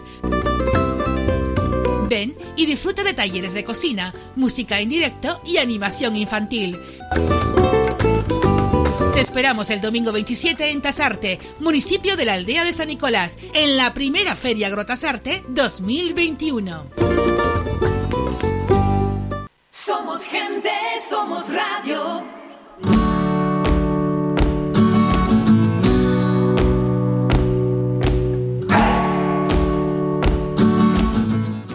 Va sobre redes, esa sección donde algunos de los máximos expertos que tenemos en nuestro país pasan y nos aconsejan y nos dan su particular visión sobre nuevas tecnologías. En este caso sobre páginas web. Nos vamos con un rápido repaso en un minuto. Casado plantea en el Congreso medidas urgentes para recuperar el turismo británico ante lo que ha llamado caos y vaivenes de Sánchez. Y Z desliza que los indultos a los líderes del proceso estarán listos antes del verano. No creo que tarden mucho, dice. Y el gobierno reitera la necesidad de renovar el Consejo General del Poder Judicial y superar cualquier bloqueo a agencias locales. La triste noticia que antes hemos dado: muere un motorista que sufrió una caída a 500 metros del aparcamiento de Playas Mujeres, que está en San Bartolomé de Tirajana. España permite desde ya la entrada de viajeros que acrediten estar vacunados. La producción industrial en Canarias sube un 22% en abril. Eso sí, es el tercer menor incremento de nuestro país. Los concursos en Canarias crecen un 52% en el primer trimestre o detenidas dos personas por la venta de crack en el barrio del Risco de San Nicolás de Las Palmas de Gran Canaria. A ver, periódicos que nos traen, Canarias 7, Canarias ha detectado todo tipo de variantes, incluso la nigeriana o la egipcia. La gasolina sube 15 céntimos en solo 5 meses por las previsiones de reactivación o la EBAU y el reto de superar las notas de corte. Una decena de grados de la Universidad de Las Palmas de Gran Canaria pide más de un 10. Y terminamos en la provincia. El motorista fallecido, un conocido trabajador de una gasolinera del Doctoral. Descanse en paz. Muere, muere también el kitesurfista que sufrió un accidente en el burrero en Ingenio este fin de semana. Vaya fin de semana de desgracias que hemos tenido. Buah, eh, maniobras conjuntas African Lion 21, Estados Unidos examina si Marruecos puede ser base para transbordadores espaciales. Bueno, pues dicho esto, nos vamos. Once y media, ponemos punto y final al programa y nos citamos para mañana martes desde las ocho y media de la mañana. Y a la una, el doctor José Luis Vázquez, que estará con todos nosotros para dejarnos sus consejos. Así que todo el que quiera preguntarle algo al doctor, que se espere a la una, nos llame y entra en directo y le pregunta pues lo que le venga en gana. Nos citamos para entonces. Un saludo de Álvaro. Hasta luego. Adiós, adiós. Ha escuchado Las Mañanas de Faicán con Álvaro Fernández. Le esperamos de lunes a viernes de ocho y media a once y media.